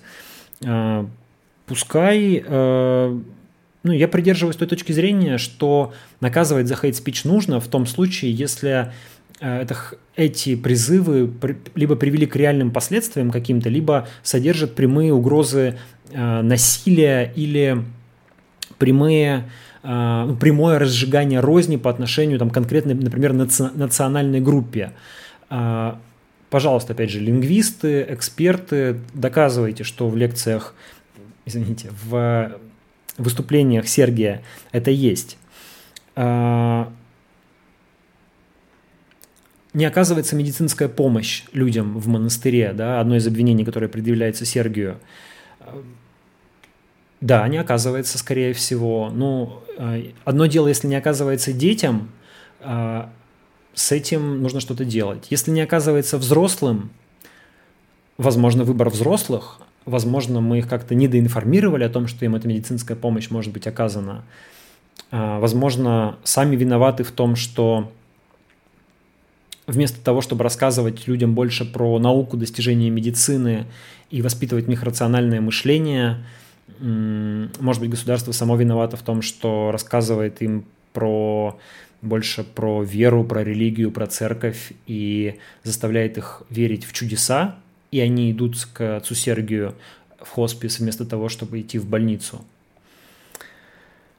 Если люди отдают квартиры и дома, но делают это добровольно, а что мы предъявим отцу Сергию и предъявим этим людям? Если люди счастливы от этого, если, если женщина решила стать монашкой и решила, что ей не нужна квартира, она отдаст ее, эти деньги отдаст на строительство монастыря. С моей точки зрения это дико. С, с точки зрения, возможно, каждого из вас это тоже дико. Но это выбор взрослого человека. Если ее не принуждали к этому, если она не стала жертвой мошенничества какого-то, если она добровольно так решила. Кто-то продает квартиру и уезжает жить на Гоа и уходит в буддийский монастырь. Мы к этим людям относимся почему-то спокойнее. А кто-то выходит в, жить в православный монастырь. Мы к этим людям относимся часто как-то очень нервно, потому что нам кажется, что вот это как-то совсем сектантство. Да? Ну, не знаю, люди сделали такой выбор. В общем, если честно, для меня отец Сергий человек как бы эстетически, конечно, неприятный, не мой совершенно человек, и моя картина мира совершенно противоречит его картине мира и какие-то его заблуждения мне кажутся опасными, и мне кажется опасным э, неверным, что он вводит, пытается ввести людей в это заблуждение. Но преследовать его нужно строго по закону. И там, кричать «ату его», потому что это какой-то, значит, фриковатый священник э, с рассказами про мировое правительство и про двойников Путина, я не могу, мне кажется это неправильным. И, может быть, сторонники отца Сергия как раз будут теми людьми, которые возмутятся и скажут, что а нельзя сажать человека в тюрьму за слова, которые он говорит, если эти слова не принесли настоящей беды. И, может быть, э, благодаря этим людям, в конце концов, изменится как-то российское законодательство в этом смысле. Мы не знаем, как эта ситуация повернется и к чему она придет. Но мне не хотелось бы здесь однозначно говорить, что, э, что описывать отца Сергия как, какого-то, как какое-то сугубо негативное явление. Оно сложное, оно противоречивое, оно... Там есть разные грани. И я не хочу говорить, что люди, которые э, приходят в монастырь к отцу Сергию и живут там, и доверяются ему, это глупцы, люди, которые сделали, не знаю, там... Это люди, которые сделали свой выбор. Если это взрослые люди, то я не могу их за это осуждать. Если это люди, которые сделали такой выбор за своих детей, а, вот их я осудить могу. С отцом Сергием закончили. Немножечко почитаю комментарии. Так. Ох, что-то много получилось. Так, пробегусь. А, гроб не из дубовых досок, а весьма шикарно выглядящий. Да, это правда. Гроб красивый. Так, интересно, а не успокоится, если в документах заменить цифры на буквенные шифры? Не знаю. В смутные времена всегда вылазят всякие гуру, целители и прочие шарлатаны, пишет Павел Колчин. Да они всегда вылазят. Вот посмотрите, сколько сект в Америке было, в Соединенных Штатах. Огромное количество тоже, да и в других разных странах. А, разве это обязательно смутные времена? Всегда есть люди, которые верят в чудеса, так скажем. Особенно если эти люди болеют. Кто знает, как мы будем себя вести, если к нам придет тяжелая болезнь, во что поверим мы и за какую соломинку мы ухватимся. Радикалы в церкви, короче, да, радикалы в церкви. Так. Извечная история, когда священник приводит паству к себе, а не к Христу. А, хотя как раз, пишет Сапсан, хотя как раз вот в том же фильме от про отца Сергия его паства говорят, что батюшка нам говорит, что идите не ко мне, а к Христу, вот буквально этими словами. Бабушке показала фото из его кельи, баб, бабуля перекрестилась и плюнула, пишет Даркмон. Знаю при этом людей, которые перестали ходить на службу к отцу Сергию, когда он стал э, выступать против, ну, как, как ковид-диссидент. То есть для них все-таки их э, безопасность, их жизнь и здоровье оказались сильнее, перевесили слова отца Сергия. Так, интересно, Дворкин по этому поводу высказывался или пишет АВ? Дворкин высказывался резко негативно по поводу Сергия. Можете найти, например, на издании Daily Storm публикацию, и там как раз э, высказывается игумен Вениамин из Екатеринбургской епархии, который говорит про самосож... самосожжение, и Дворкин тоже про э, отца Сергия. Полиция в малиновой форме – это сильно я не понимаю, о чем вы говорите, Леха Феррари, про полицию в малиновой форме. Может быть, я что-то пропустил. Так, они не самосожгутся, они самозакопаются. Там они уже и храм-бункер построили, то есть попросту могилу. А, а что там в его скрытых скитах творится и представить страшно, пишет Джоран. Ну да, особенно когда мы не знаем, что там происходит, и никак не можем посмотреть, мы можем себе всякое представлять. Если у них там какой-то подземный храм, я не знаю, но в храме вроде бы есть нижний предел в, в одном из храмов в этом монастыре, который по, повторяет, по крайней мере, как рассказывают, а, комнату, подвал в доме Ипатьевых, где расстреляли Романовых. Есть ли мнение Сергия о новом построенном храме? А, вы имеете в виду про храм вооруженных сил? Нет, кстати, не видел. Интересно послушать. Думаю, что он бы ему понравился. Кстати, еще одна история про отца Сергия, что некоторое время назад он заявил, точнее, он не заявил, появилась такая информация, и ее подтвердили официально а, духовные чады Сергия, что он собирается построить на территории монастыря самый большой в мире православный храм, или даже, по-моему, самый большой в мире христианский храм. В общем, помню, что он должен вмещать 37 тысяч верующих. Какая-то гигантская постройка. Но пока что это не проект, а лишь прожект. Сапсан, Сталин же убийц царя уничтожил не за, не за то, что они царя убили. Естественно, не за это, уважаемый Сапсан, но отец Сергий считает по-другому. А, Леха Феррари, автор, вы ошибаетесь, епархия никого не выращивала. А, Леха, ну как вам сказать, не выра... может быть специально не выращивала, но ведь это явление у них э, было под носом с 1998 года, ну окей, с 2000, хорошо, с 2005, последние 15 лет. Да что там, вот в январе 2020 года мы обращались к епархии со словами «Скажите, пожалуйста, что вы думаете про отца Сергия?» Была возможность, по крайней мере, сказать, что мы не поддерживаем эти взгляды и считаем их э, там дурными, например. Но не сказали, отмолчались, и, а теперь, э, теперь выясняется, что, в общем, оказывается, отец Сергий заштатный клирик, что никогда он не был, э, в общем, да, что он давно не является частью епархии, и вообще вот у него такой конфликт. Так, а, Полина, политика. Я только что только хочу сказать, что старообрядцы были разные, многие из них весьма социализированные. Старо... Вообще старообрядцы классные. мне во всех э, конфликтах всегда, скажем, сам, слабая сторона вызывает большую симпатию. И, может быть, поэтому Сергий, который сейчас противостоит РПЦ, тоже, ну, не то чтобы симпатию вызывает, но ну, симпатии к РПЦ особых я не испытываю как к организации. И когда человек критикует РПЦ и говорит, что мне с этими людьми не по пути, я думаю, что, в общем, мне, мне, так скажем, понятно, почему это привлекает э, его прихожана. А многие тоже устали от РПЦ и от этой такой соглашательской позиции, от этого, чего изволите по отношению к власти и так далее.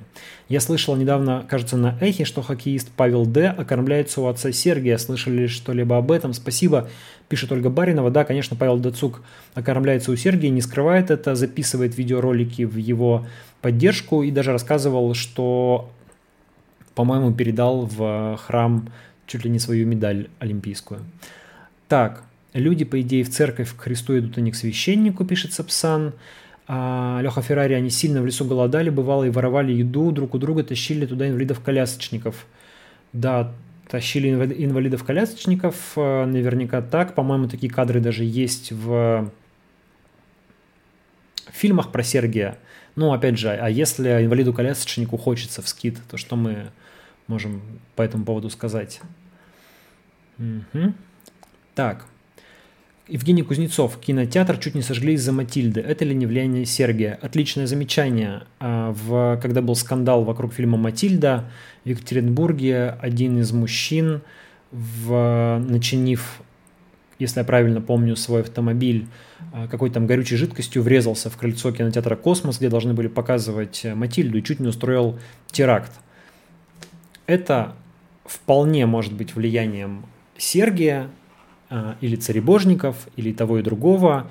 И вот как раз к этому эпизоду стоило бы вернуться и узнать, а у нас правоохранительные органы, они насколько хорошо его расследовали. И если они а, знали, например, что этот человек мотивирован, предположим, Сергием, мы не можем это утверждать, да, но если вдруг так, мотивирован, ну, например, там являлся его прихожанином, слушал его постоянно проповеди или так далее, или а, показал, что отец Сергий повлиял на него, то почему тогда не занимались разработкой и тогда не возникли вопросы к отцу Сергию?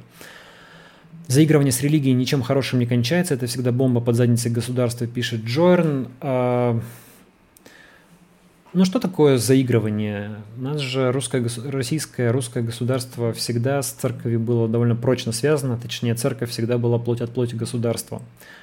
В старину, авторы, в старину авторы Библии просчитали насчет цифровизации, пишет Леха Феррари. Так, Алексей Вагин. Когда мне было 19 лет, я сам играл по Сталину, читал Дугина и прочий реваншистский трэш. До почитания Николая II я не доходил, но понимаю, как эта конспирология и эклектика укладывается в одной голове. Конечно, укладывается. А, так, Ольга Баринова, Дмитрий, очень хороший стрим у вас получается. Спасибо, успеха. Ольга, спасибо. Так, Курт Хоффман, факт добровольности тоже нужно проверять, как я считаю. Был бы он просто фрик, это не пугало бы. Нужно проверять, но если нет ни одного человека, который бы написал заявление о том, что у него или у его родственников, родственников обманом забрали квартиру, если все это делают добровольно, то как мы можем, что мы можем сделать и что могут сделать правоохранительные органы? Moon, пока его высказывания устраивали РПЦ, его терпели и сами ему потакали, начали высказываться чуть в сторону, стал неугоден церкви.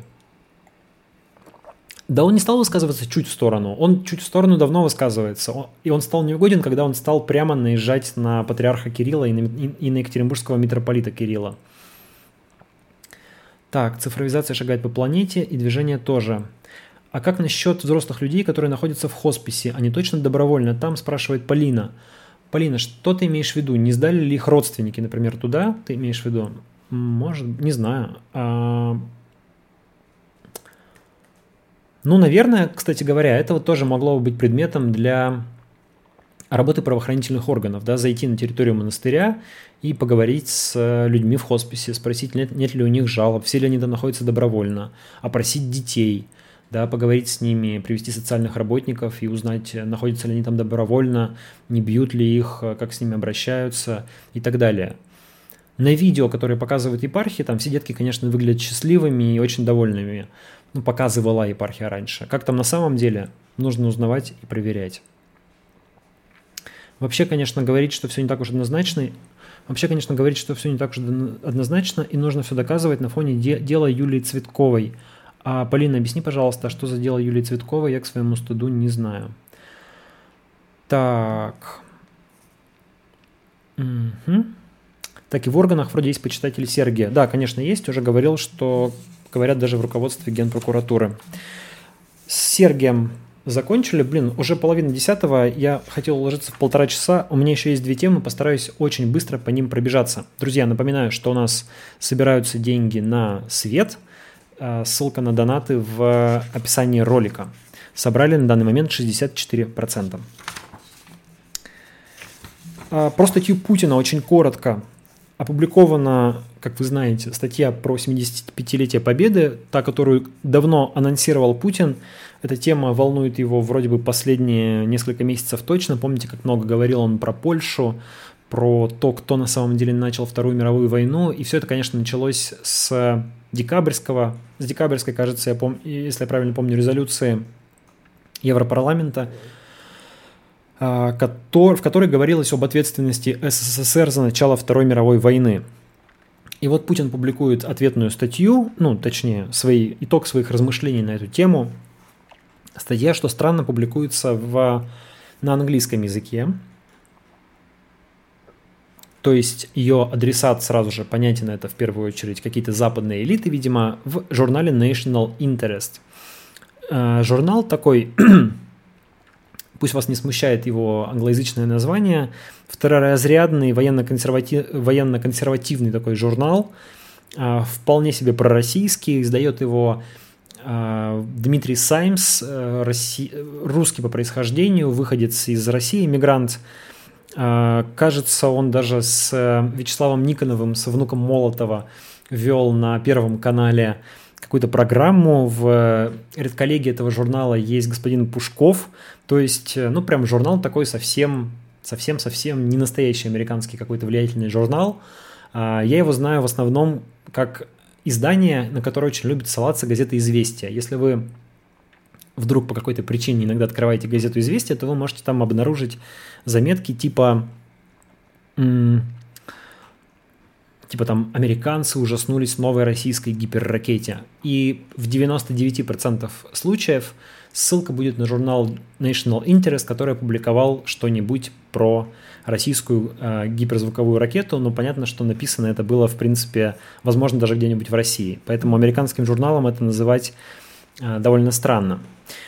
Сразу же обнаружили практически внимательные читатели две важные ошибки – в публикации Путина, ну, такие, судя по всему, не то чтобы даже ошибки, а как бы такие баги, что называется, случайные э, огрехи. Э, во-первых, это цитата Гитлера. Наша политика в отношении народов, населяющих широкие просторы России, должна заключаться в том, чтобы поощрять любую форму разногласий и раскола. Такие слова Путина приводит, приводит извините, такие слова Гитлера приводит Путин, не, не, не мудрено запутаться в таких фамилиях. Так вот, историк э, Игорь Петров обратил внимание, что источником этой фразы является книга «Застольные разговоры Гитлера», э, что само по себе забавно. Книга находится в списке экстремистских материалов, но и э, в этой книге, собственно, нет таких слов. Там есть другая цитата, она, она пространная, не буду ее приводить. Ну, то есть Путин Путин как бы дважды ошибся, и потому что книгу процитировал неправильно, и потому что сама книга – это не прямые цитаты Гитлера, а это какие-то пересказы якобы сказанных им слов, ну, в общем, что-то такое очень не, не очень историческое или даже очень не историческое и так себе подходящее как источник для вроде бы исторической статьи. Ну и второй баг, который был обнаружен э, при сопоставлении английской и русской версии, это то, что Путин приводит две разные две разные цифры количество погибших при Ржевской битве.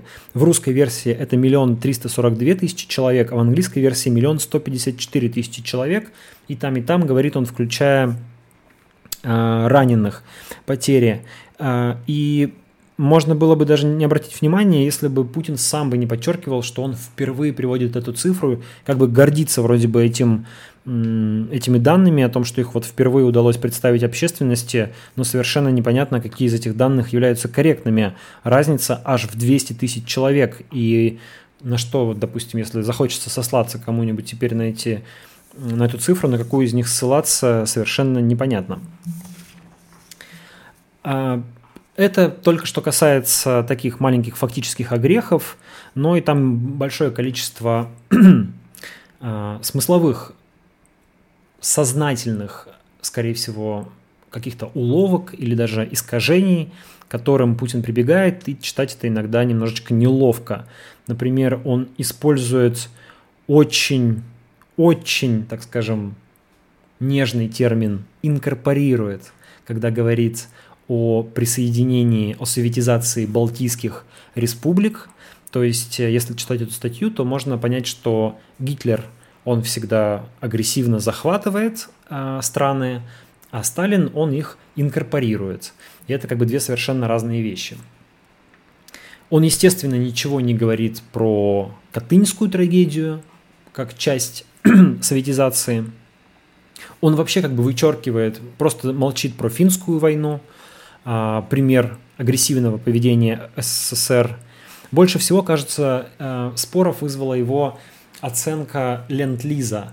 Он там приводит цифру в 7% от общего военного производства СССР, мол, ну там еще такая немножечко фраза смешная.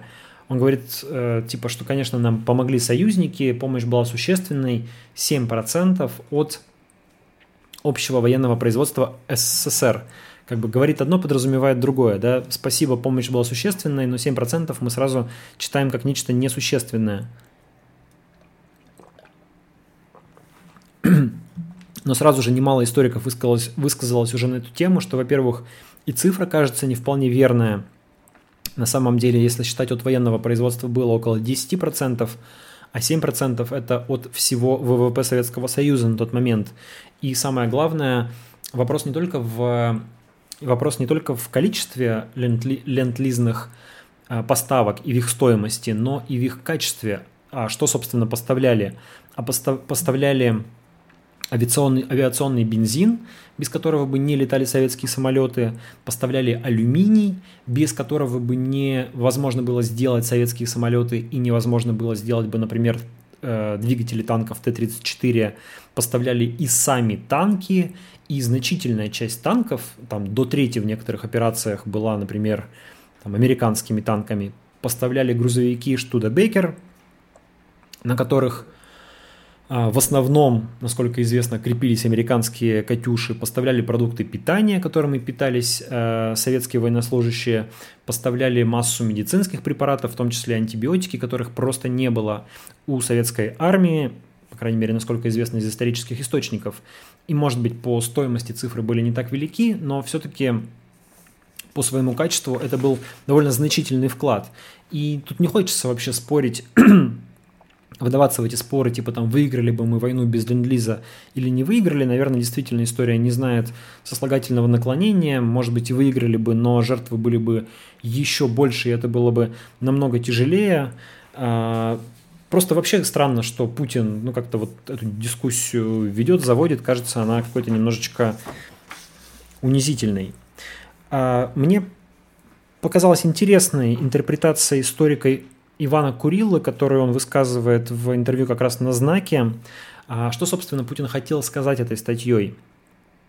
И можно сделать такое предположение, такой вывод, что какая ведь основная мысль в этой статье? Она не столько про войну, сколько про послевоенное, про послевоенное э, устройство, про ООН, про Совет Безопасности ООН, в который вошли страны-победительницы, и у этих стран есть право вето. По сути, они могут оказывать ключевое влияние на международную политику.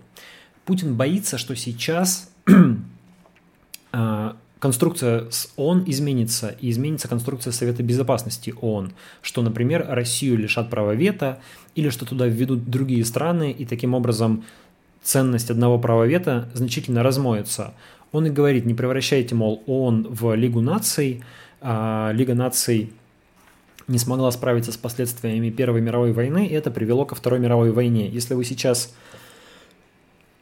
нарушите работу ООН, таким образом реформировав ее, например, лишив Россию права вето или как-то вообще убрав а, право вето из Совбеза, то вы рискуете прийти к новой мировой войне. И фактически в подтексте он угрожает, что к этой войне может прийти Россия. Это, конечно, не говорится прямо, и Путин вообще выступает как пацифист, но в принципе, если вдуматься в то, что он говорит, именно этим он и угрожает. При этом опасения Путина достаточно справедливы, ведь э, с 1945 года прошло 75 лет, и по сравнению с э, тем, что представлял собой СССР, сегодня Россия представляет собой нечто совершенно другое. И в плане масштабов экономики, и в плане реального влияния на международную политику, и в плане технологического уровня.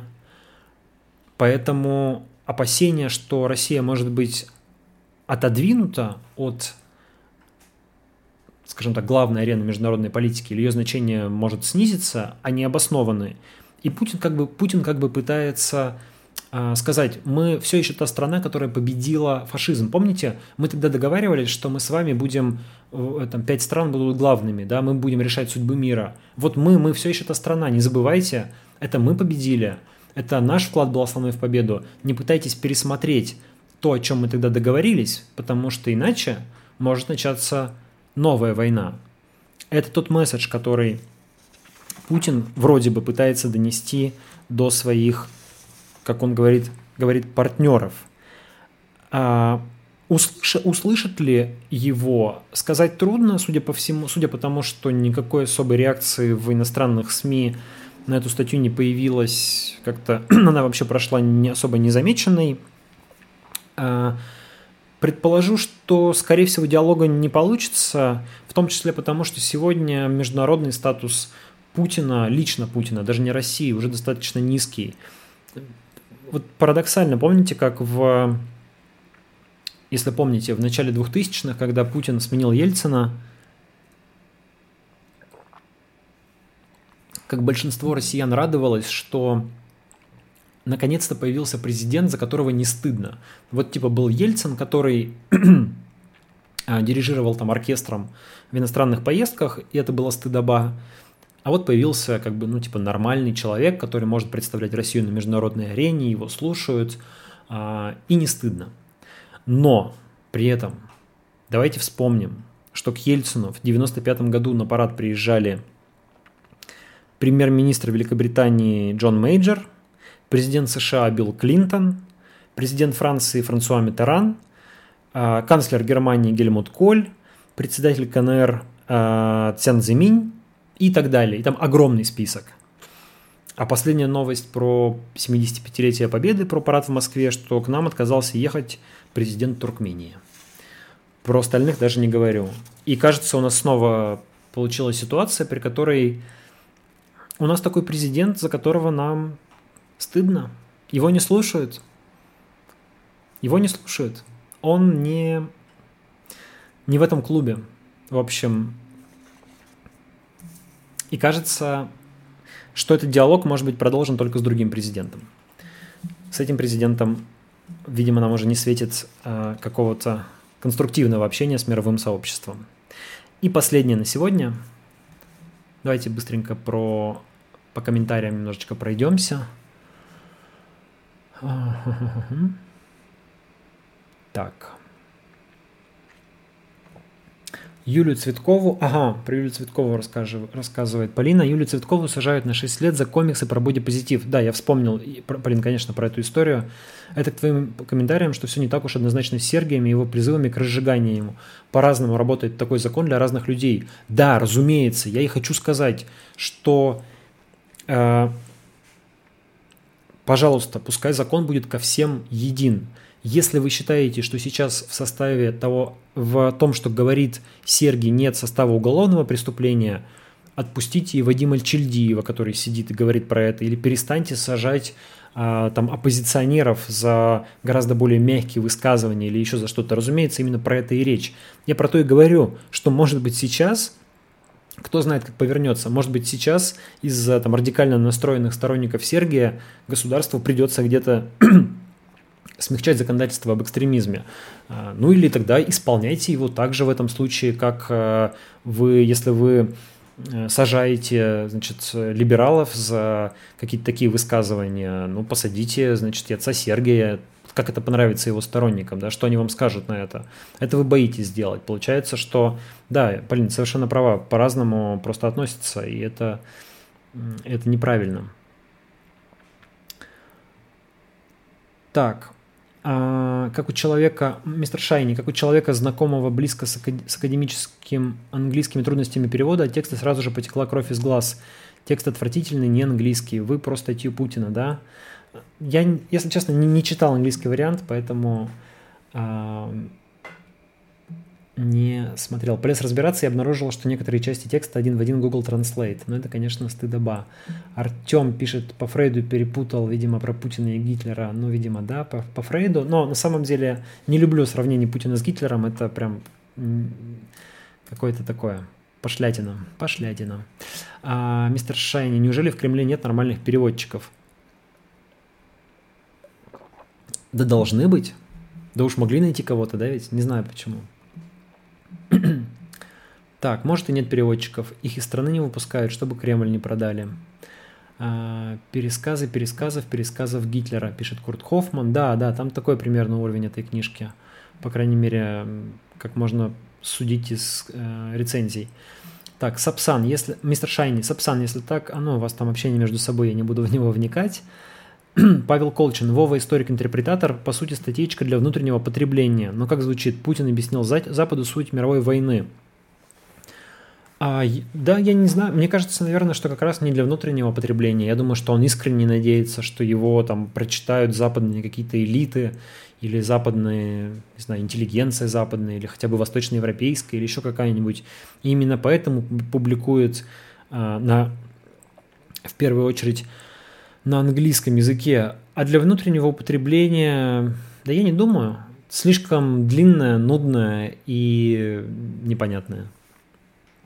К тому же мы же и так знаем, что мы победили в, в, в Великой Отечественной войне. У нас-то тут все это прекрасно, все в курсе. Это нужно теперь Западу объяснять, что кто там на самом деле победитель. Там у Путина цифра, что 75% э, усилий антигитлеровской коалиции приходилось на Советский Союз. То есть там прям посчитано до грамма, сколько победы нашей. 75%, три четверти.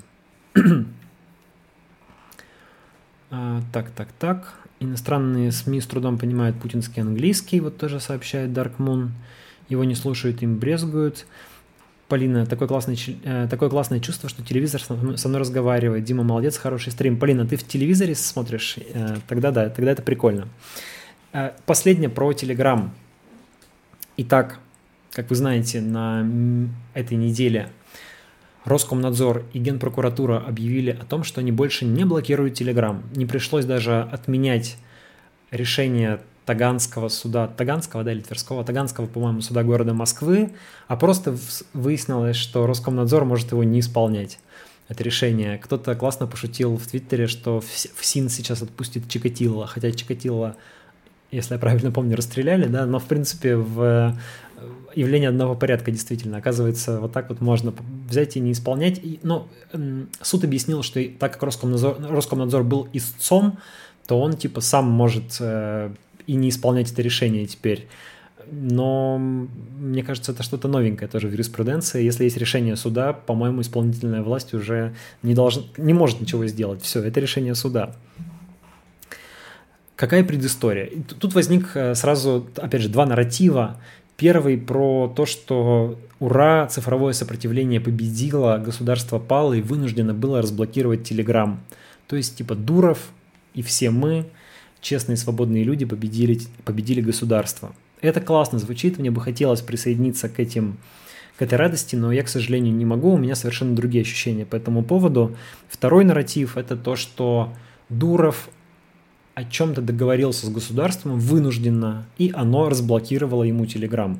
И если честно, вот эта версия, мне кажется, ближе, учитывая предысторию. Я напомню, что 12 мая Дуров объявил окончательно о закрытии проекта ТОН, э, блокчейн-проекта, который не смог запуститься из-за решения, э, из-за решения американского суда.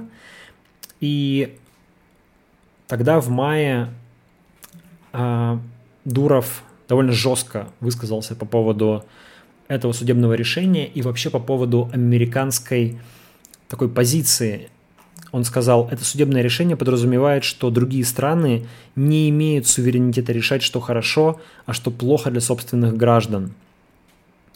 И это звучит абсолютно как то, что говорит нам Кремль в последнее время, как то, что говорит нам Единая Россия, как то, что говорят нам русские, российские патриоты, которые говорят, до, каких пор вообще Америка будет мировым жандармом и будет, решить, будет решать, где кому что делать. И я не хочу сказать, что это несправедливые слова. В них есть э, рациональное зерно. Мне тоже не нравится, что Соединенные Штаты часто выходят, так скажем, за пределы своих национальных границ, решая, как кому жить в этом мире. Но интересно, что до 2000... Вот если вы посмотрите канал Павла Дурова в Телеграме, то там были записи, которые он делал в 2019 году, летом еще. Он говорил о том, как российские власти давят на Яндекс и вообще как это ужасно, что государство получает контроль над Яндексом и предлагал программистам Яндекса переходить э, работать к нему. Потом пауза в несколько месяцев. В это время э, российские, американские власти зарубают проект ТОН, и следующее сообщение про то, что, ох, какие же плохие американские власти, как же они плохо, как же они ограничивают суверенитет других э, граждан, о, других стран, простите. И позиция, в общем, что называется, концепция изменилась. Насколько я понимаю, тон был Э, моделью монетизации для Telegram. Да? Мы все любим Telegram, мы им пользуемся, ничего за него не платим, но все же понимают, что как-то это должно монетизироваться, потому что это не может существовать долго и бесплатно. И тон должен был стать основой этой монетизации, такой очень инновационной основой. Не просто там типа заплатите за, э, за использование, не, просто посмотрите рекламу, а пользуйтесь нашей блокчейн-технологией, и платите нам какой-нибудь небольшой крохотный процент от транзакций, win-win. А, но не получилось. А еще, ну и еще до этого, еще до того, как а, Дуров официально объявил о прекращении сотрудничества, о прекращении проекта ТОН, но уже после решения американского суда началось явное сотрудничество Дурова с российскими органами власти, в первую очередь на безобидной вроде бы ниве борьбы с коронавирусом. Сильно удивился я, когда каналы э, Стоп Коронавирус получили голубые галочки, то есть это означало, что они имеют какой-то контакт с администрацией Telegram. Те самые каналы, которые распространяют информацию, официальную информацию российского правительства, того самого информационного центра, который возглавляет доктор Мясников. Вот с ними совершенно спокойно Дуров сотрудничает. Ну ладно, это борьба с коронавирусом, тут можно там, не знаю, вопросы к статистике задавать, но тем не менее, вроде как это полезное дело. Но также э, напомню, что два депутата Госдумы до этого внесли законопроект о разблокировке Telegram. Это были депутаты от «Справедливой России». Один из них, э, Дмитрий Ионин, мой, со, как сказать, мой земляк. И насколько я понимаю, они консультировались с администрацией президента, не просто так вносили этот законопроект и получили какое-то либо разрешение это сделать, либо, подозревая, может быть, даже, собственно, в администрации президента им и предложили такой законопроект внести. И когда Дуров оценивал этот законопроект, он сказал, что разблокировка а, что разблокировка Telegram могла бы положительно сказаться на инновационном развитии и национальной безопасности страны. И также заявил, что борьба с терроризмом и тайна личной переписки не исключают друг друга. Напомню, что ведь в этом и был главный конфликт по поводу э, Telegram. ФСБ говорила, дай нам ключи шифрования, мы хотим знать, о чем там люди переписываются, потому что террористы пользуют, пользуются Telegram позиция Телеграме Дурова была такая, типа, что невозможно предоставить э, ключи шифрования, невозможно, э, невозможно нарушить тайну личной переписки, невозможно как бы бороться с террористами, не ограничив тайну. Тут вот как что-то изменилось, и выяснилось, что это возможно. А, вопрос, что изменилось? Были придуманы какие-то технологические решения или какие-то практики, тогда расскажите, пожалуйста, какие, в чем заключается это решение. Или просто Дуров столкнулся с неудобным для себя решением американского суда, понял, что с тоном не складывается, и начал искать какой-то запасной вариант, какую-то другую гавань, которой может оказаться родная Россия.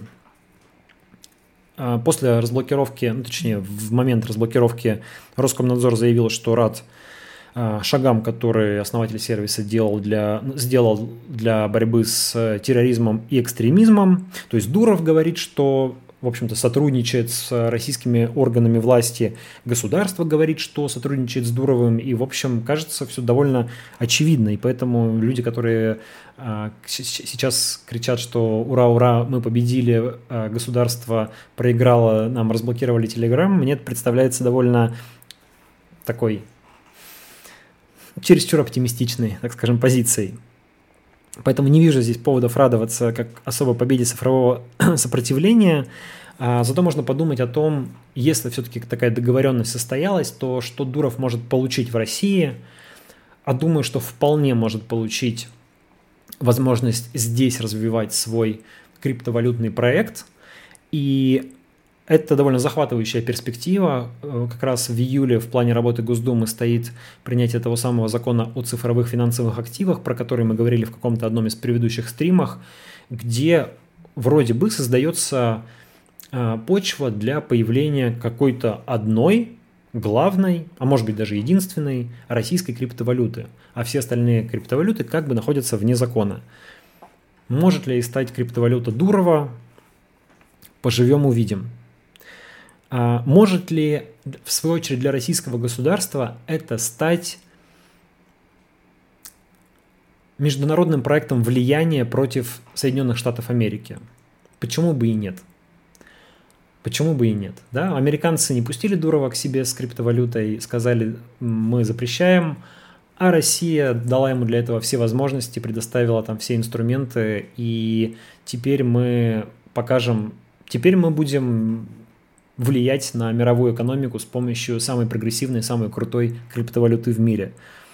Почему бы и нет? Ну и само развитие Telegram, конечно. А, в России нет национального мессенджера. А кажется, кажется, получить его российскому правительству хочется. И не просто мессенджера, а, предположу, какого-то русского WeChat, то есть приложение, которое объединяло бы в себе и мессенджер, и цифровой паспорт, и платежные средства, и, в общем, так, таким было бы типа вторым интернетом для главной социальной сетью, может быть, даже для, а, для россиян. Мог бы им быть э, стабильно работающий Telegram, действительно хорошее, классное, удобное приложение – Возможно, у него уже 30 миллионов пользователей. А что если Telegram добавят в приложения, которые обязательны для установки в смартфоны при продаже? Да, мы знаем, что сейчас э, готовятся такие требования да, для установки подобных приложений.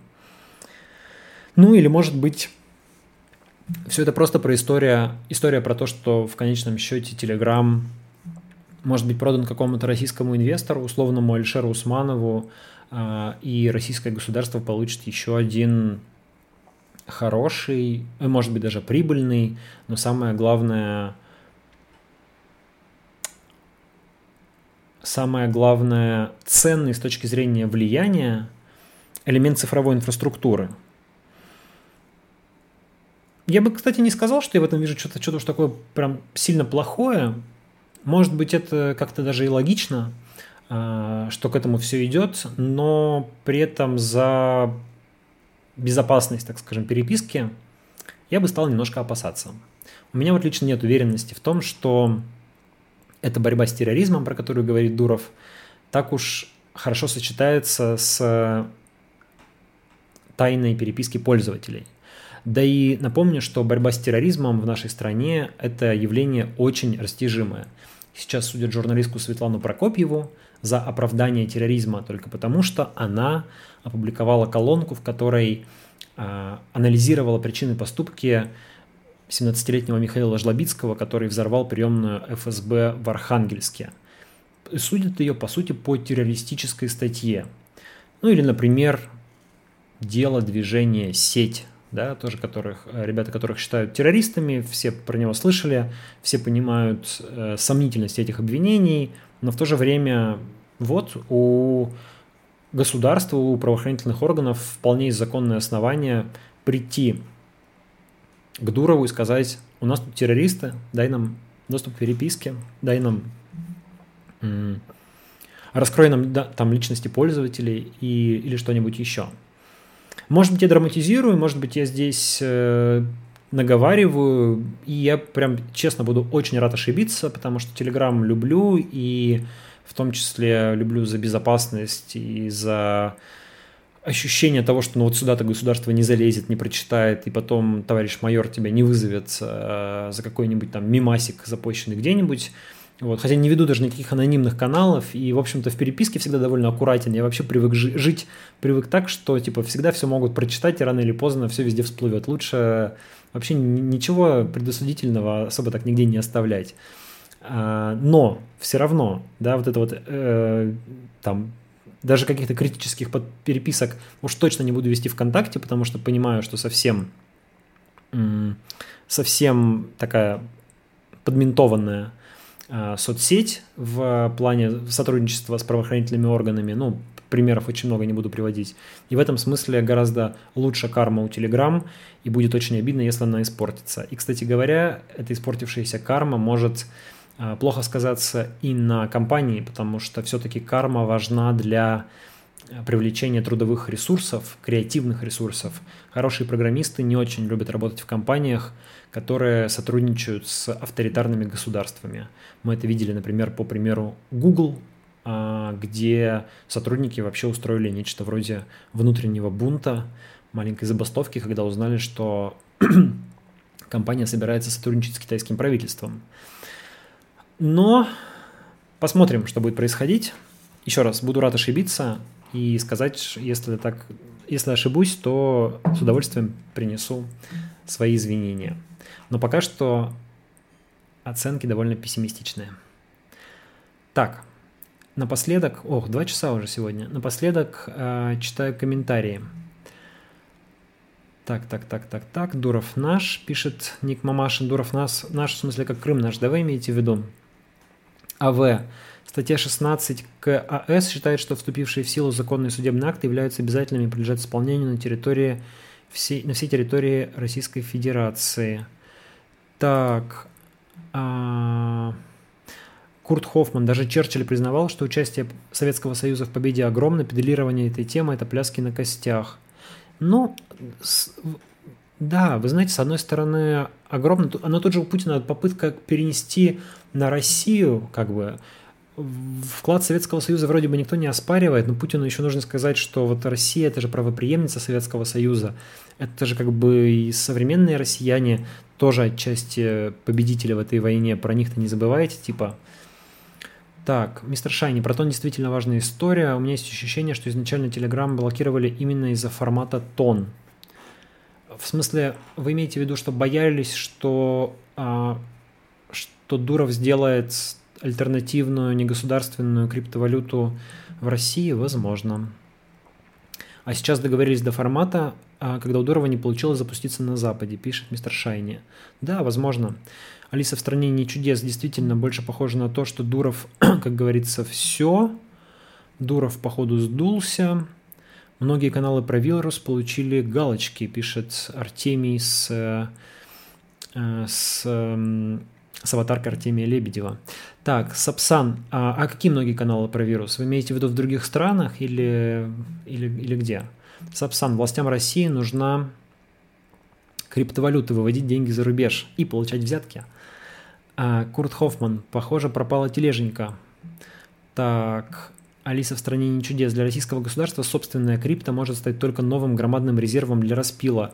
Не верю в эффективность чего бы то ни было, что происходит в нынешней власти. Но, Алиса, смотрите, там явно же не будет типа там создания, создания Росгоскриптовалюты. То есть это все будет не так, конечно, будет э, вот как Яндекс, да, сейчас компания, которая, по сути, уже оказалась под контролем государства, но под таким очень мягким, нежным контролем. Вот как-то так, наверное, Дуров же нужен как человек, который может создать нечто крутое.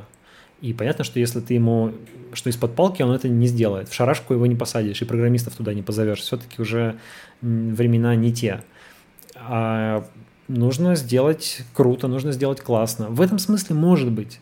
Может быть, это неплохо для России может быть, э, государство вынуждено будет э, какой-то другой подход искать к IT-предпринимателям, да, большую свободу для них обеспечивать, большую безопасность, и в том числе, может быть, это будет лучше для всех нас. Посмотрим.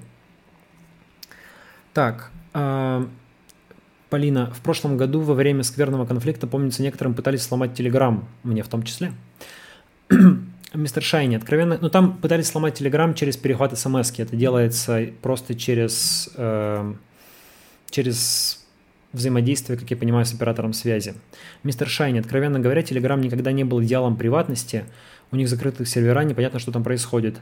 А вот что при продаже передачи Telegram его могут превратить в черт знает что, беда.